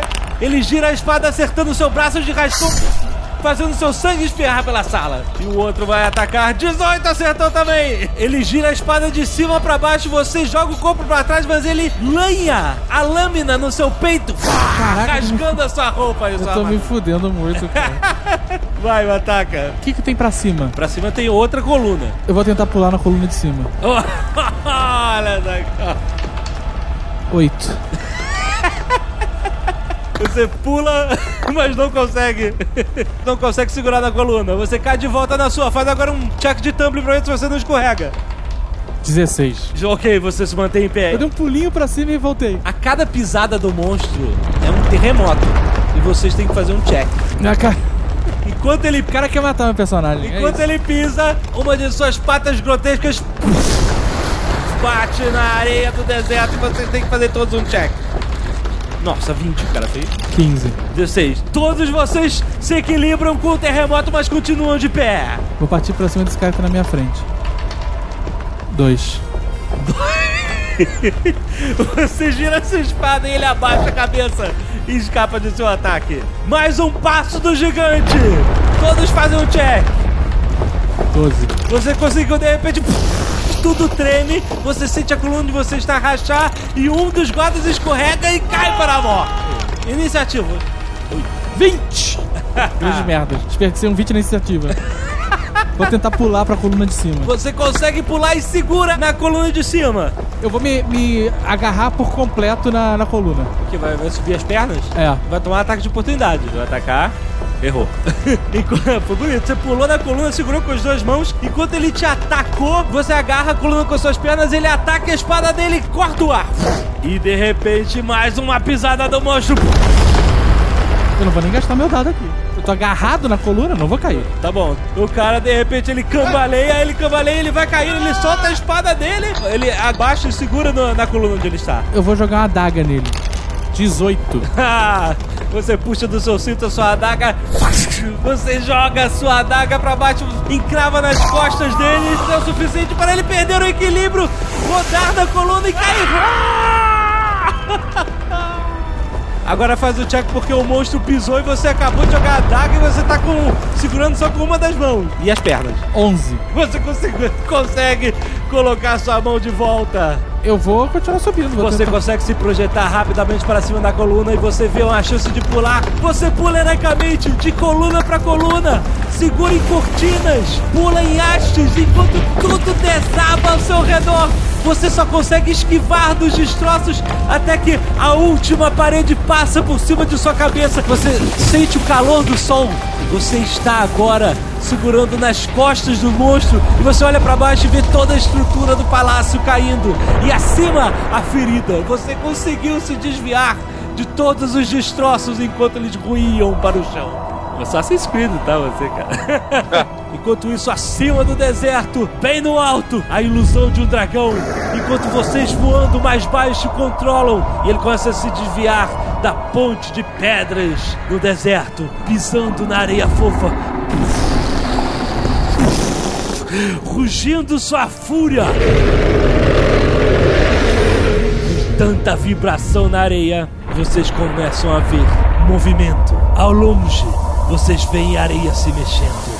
Algo se aproxima nas profundezas, no abismo invisível. Vocês continuam seguindo é, o JP controlando a ilusão? É. E eu continuo de táxi. táxi aéreo. Vocês veem a areia se mexer e de repente.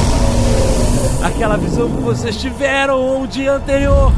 Um verme gigantesco, um produto do próprio sangue negro do Tarrasque, pula em direção à perna dele, se enrosca na perna do monstro.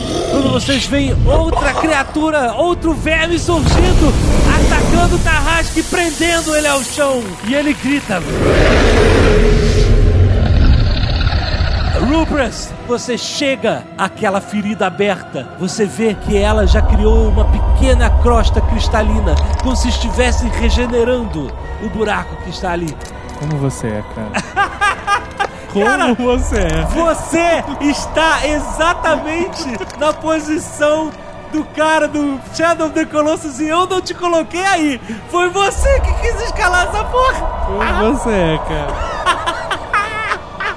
Eu vou atacar. Ataque! Oito. tá, tanto faz, cara. Porra, não é exatamente. Eu não sei nem porque eu joguei o dado. Só queria ver se você tirava 20. você pega a sua espada curta, segura, ergue o braço, junta todas as suas forças e. Ai, crava na ferida da monstro! Que horrível, cara. Ele grita de dor! Perde o controle sobre ah, os vermes quando vocês veem, cara. Aqueles vermes que vocês viram que comeram, que engoliram de uma só vez o Clegage eram apenas filhotes comparado a este. Um gigantesco verme com uma boca de 10 metros de diâmetro, com mais de 10 anéis de dentes, salta da areia e morde exatamente o peito da criatura. E ele berra! Ah, enquanto isso, Rubras ataca novamente! Quatro. tá sacudindo muito, cara. É exatamente seu equilíbrio, né? Você mais uma vez enfia sua espada na ferida. Quando o Tarrasque grita de dor, projeta seu corpo pra trás, Rupert, se segura porque agora você tá em parede negativa. Ele tá se inclinando pra trás. Sete. Você ah, tenta se segurar e você pum, cai. Nossa. Vocês que estavam voando, vocês só viram um pequeno ponto caindo das costas do monstro. Não dá pra chegar lá e pegar ele, não? Feldor, é a sua hora. Caraca, aquele momento de filme de criança, né? O que, que eu tenho que jogar? Vou jogar aqui o dado, peraí. Eu acabo de tirar dois. Não, cara, pelo amor de Deus. Faz destreza e força. Tirei quatro. É o dobro. Você mergulha, mergulha tentando salvar o seu amigo, mas você não tem tempo. Vocês veem o corpo dele em silêncio caindo em câmera lenta. Caindo isso, e desaparecendo numa nuvem de areia. Caraca! Vocês veem que ele caiu de muito, muito alto. E eu não, não consigo fazer mais nada? Não tem mais nada pra fazer, né, cara? Caralho.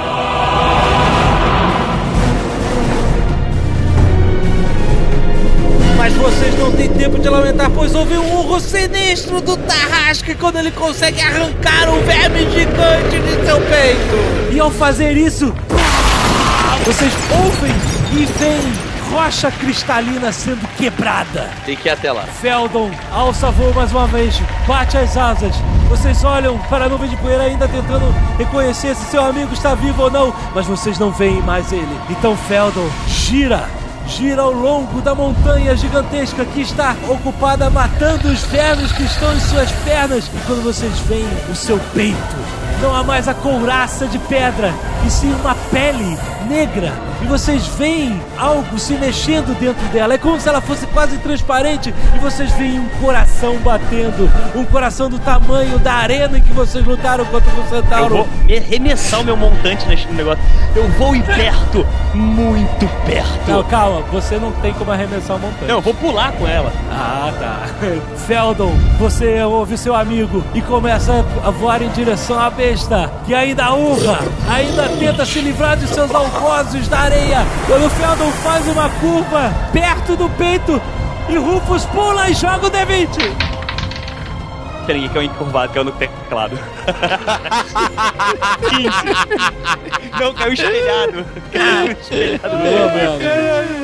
Eu quero, eu quero muito esses dados, Brad. Você pula com sua montante banhada em óleo negro, a fraqueza do monstro e crava em uma carne negra. A gravidade mesmo traz você pra baixo. Abre o peito como se fosse uma película. O óleo negro vaza em cima dele e o monstro grita. Ah, Imediatamente ele leva sua mão a Rufus. Morri. morrer. Dá pra bater na mão dele? Arremessar o martelo na mão dele? Pode. Beleza. 15. Você atira o seu martelo brilhando, ele corta o ar girando e pá! Ah!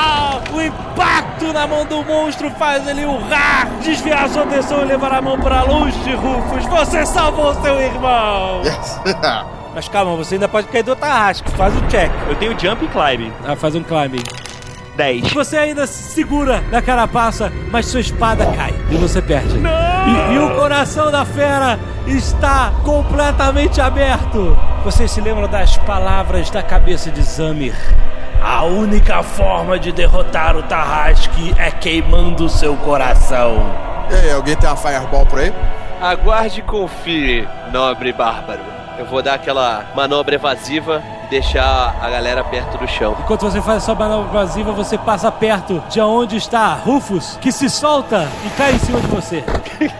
Você encolhe suas asas e parte no mergulho. Chegando perto do chão, você abre suas asas, freia e você deixa seus amigos na areia. Eu vou voar sozinho, vou dar um mergulho com tudo dentro do coração do bicho e vou explodir. Caralho, Tony Stark, hein? Você vai. Você vai. A Fênix, ela, ela, ela, ela morre, né? Ela queima e morre. né? Exato. Caraca, muito bom! Vocês veem a Fênix subindo! A Fênix negra! Ela não é negra. Ela nasceu do olho negro, rapaz. Então vai ser uma fênix negra, olha. Fênix negra. Alça voo! Só pra lembrar, né? Esse é o último episódio. Sobe! De repente fecha suas asas enquanto a gravidade puxa ela pra baixo e ela mergulha! Mergulha com um grito de Fênix! E o mergulho termina bem pra dentro do Tarrasque. E de repente vocês veem. Uma grande labareda de fogo jorrando pra fora do peito da besta colossal! E ele grita: que ecoa por todo o deserto e pelas montanhas à frente, as montanhas de onde vocês vieram. De repente, seus olhos se apagam e suas pernas ficam bambas, e logo seus joelhos são projetados contra o chão. E de repente, todo o animal colossal desaba, levantando areia do deserto. Cai como se uma montanha desabasse sobre o mundo. E vocês salvaram o mundo! Bom, vamos sair da areia porque as minhocas de terra vão comer o cu da gente. Então vamos pra ponte de pedra.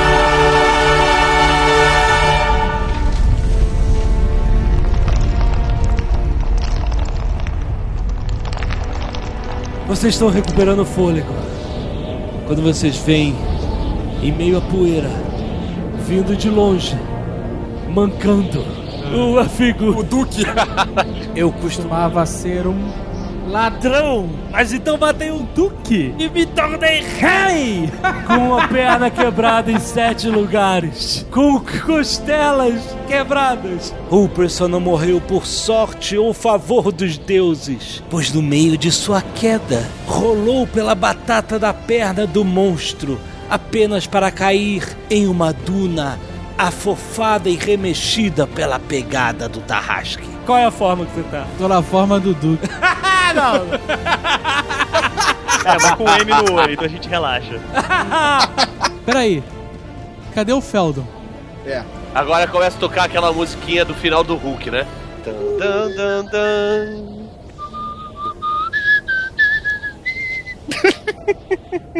Ele voou para o coração da besta. Era a única chama que tínhamos. Oh. E a chama da sua amizade, a chama do coração foi o que derrotou a criatura. Aquele bêbado filha da mãe. Vocês lembram com pesar o amigo de vocês que sacrificou a vida para salvar todos. Mas espere, uma fênix negra, criada com a mais poderosa magia do mundo, o próprio sangue do Tarrasque. A fênix que se consome em fogo também renasce das cinzas. E vocês veem uma silhueta nas areias do deserto. Pelado. pelado e cambaleante. E vocês veem se aproximar de vocês, renascido das cinzas negras da Fênix. Feldon! E ele se junta a vocês. Eu tenho uma magia ainda? De. Não. Droga, queria virar foca agora. Por quê? Ia bater palma, velho. Vocês se reúnem, vocês olham pra trás. Peraí, eu, ah, eu tô com um pouco de dor só. Sete lugares quebrados, cada canela. Será que alguém pode me ajudar? Vai lá, vai um tamborete nele também.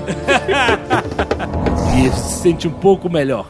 Não completamente curado, mas um pouco melhor. Vocês começam a caminhar cansados, machucados e poídos.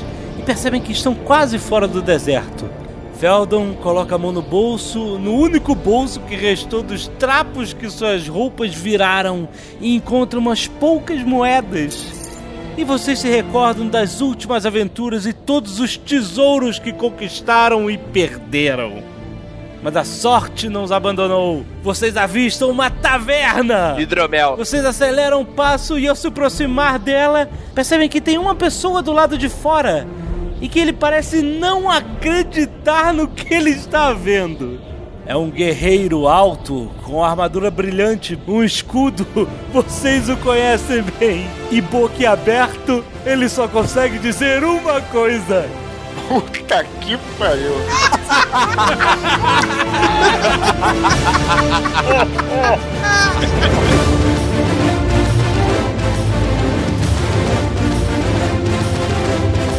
Nerdcast Especial RPG. Trilogia Gamor. Estrelando. Dave Pazos como Ruprest, o Doppelganger Ladino. Fernando Russell como Feldon, o Elfo Druida. João Paulo Miguel como Nil Perto, o Humano Bardo.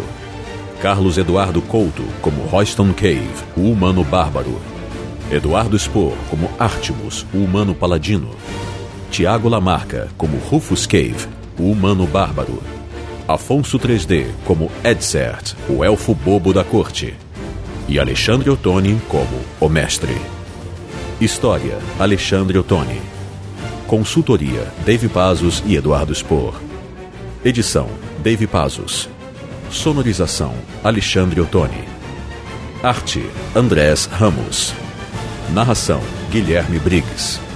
Sistema de RPG usado: Dungeons and Dragons. O RPG é um jogo de representação, cooperação e imaginação. Junte seus amigos e experimente. Realização: jovemnerd.com.br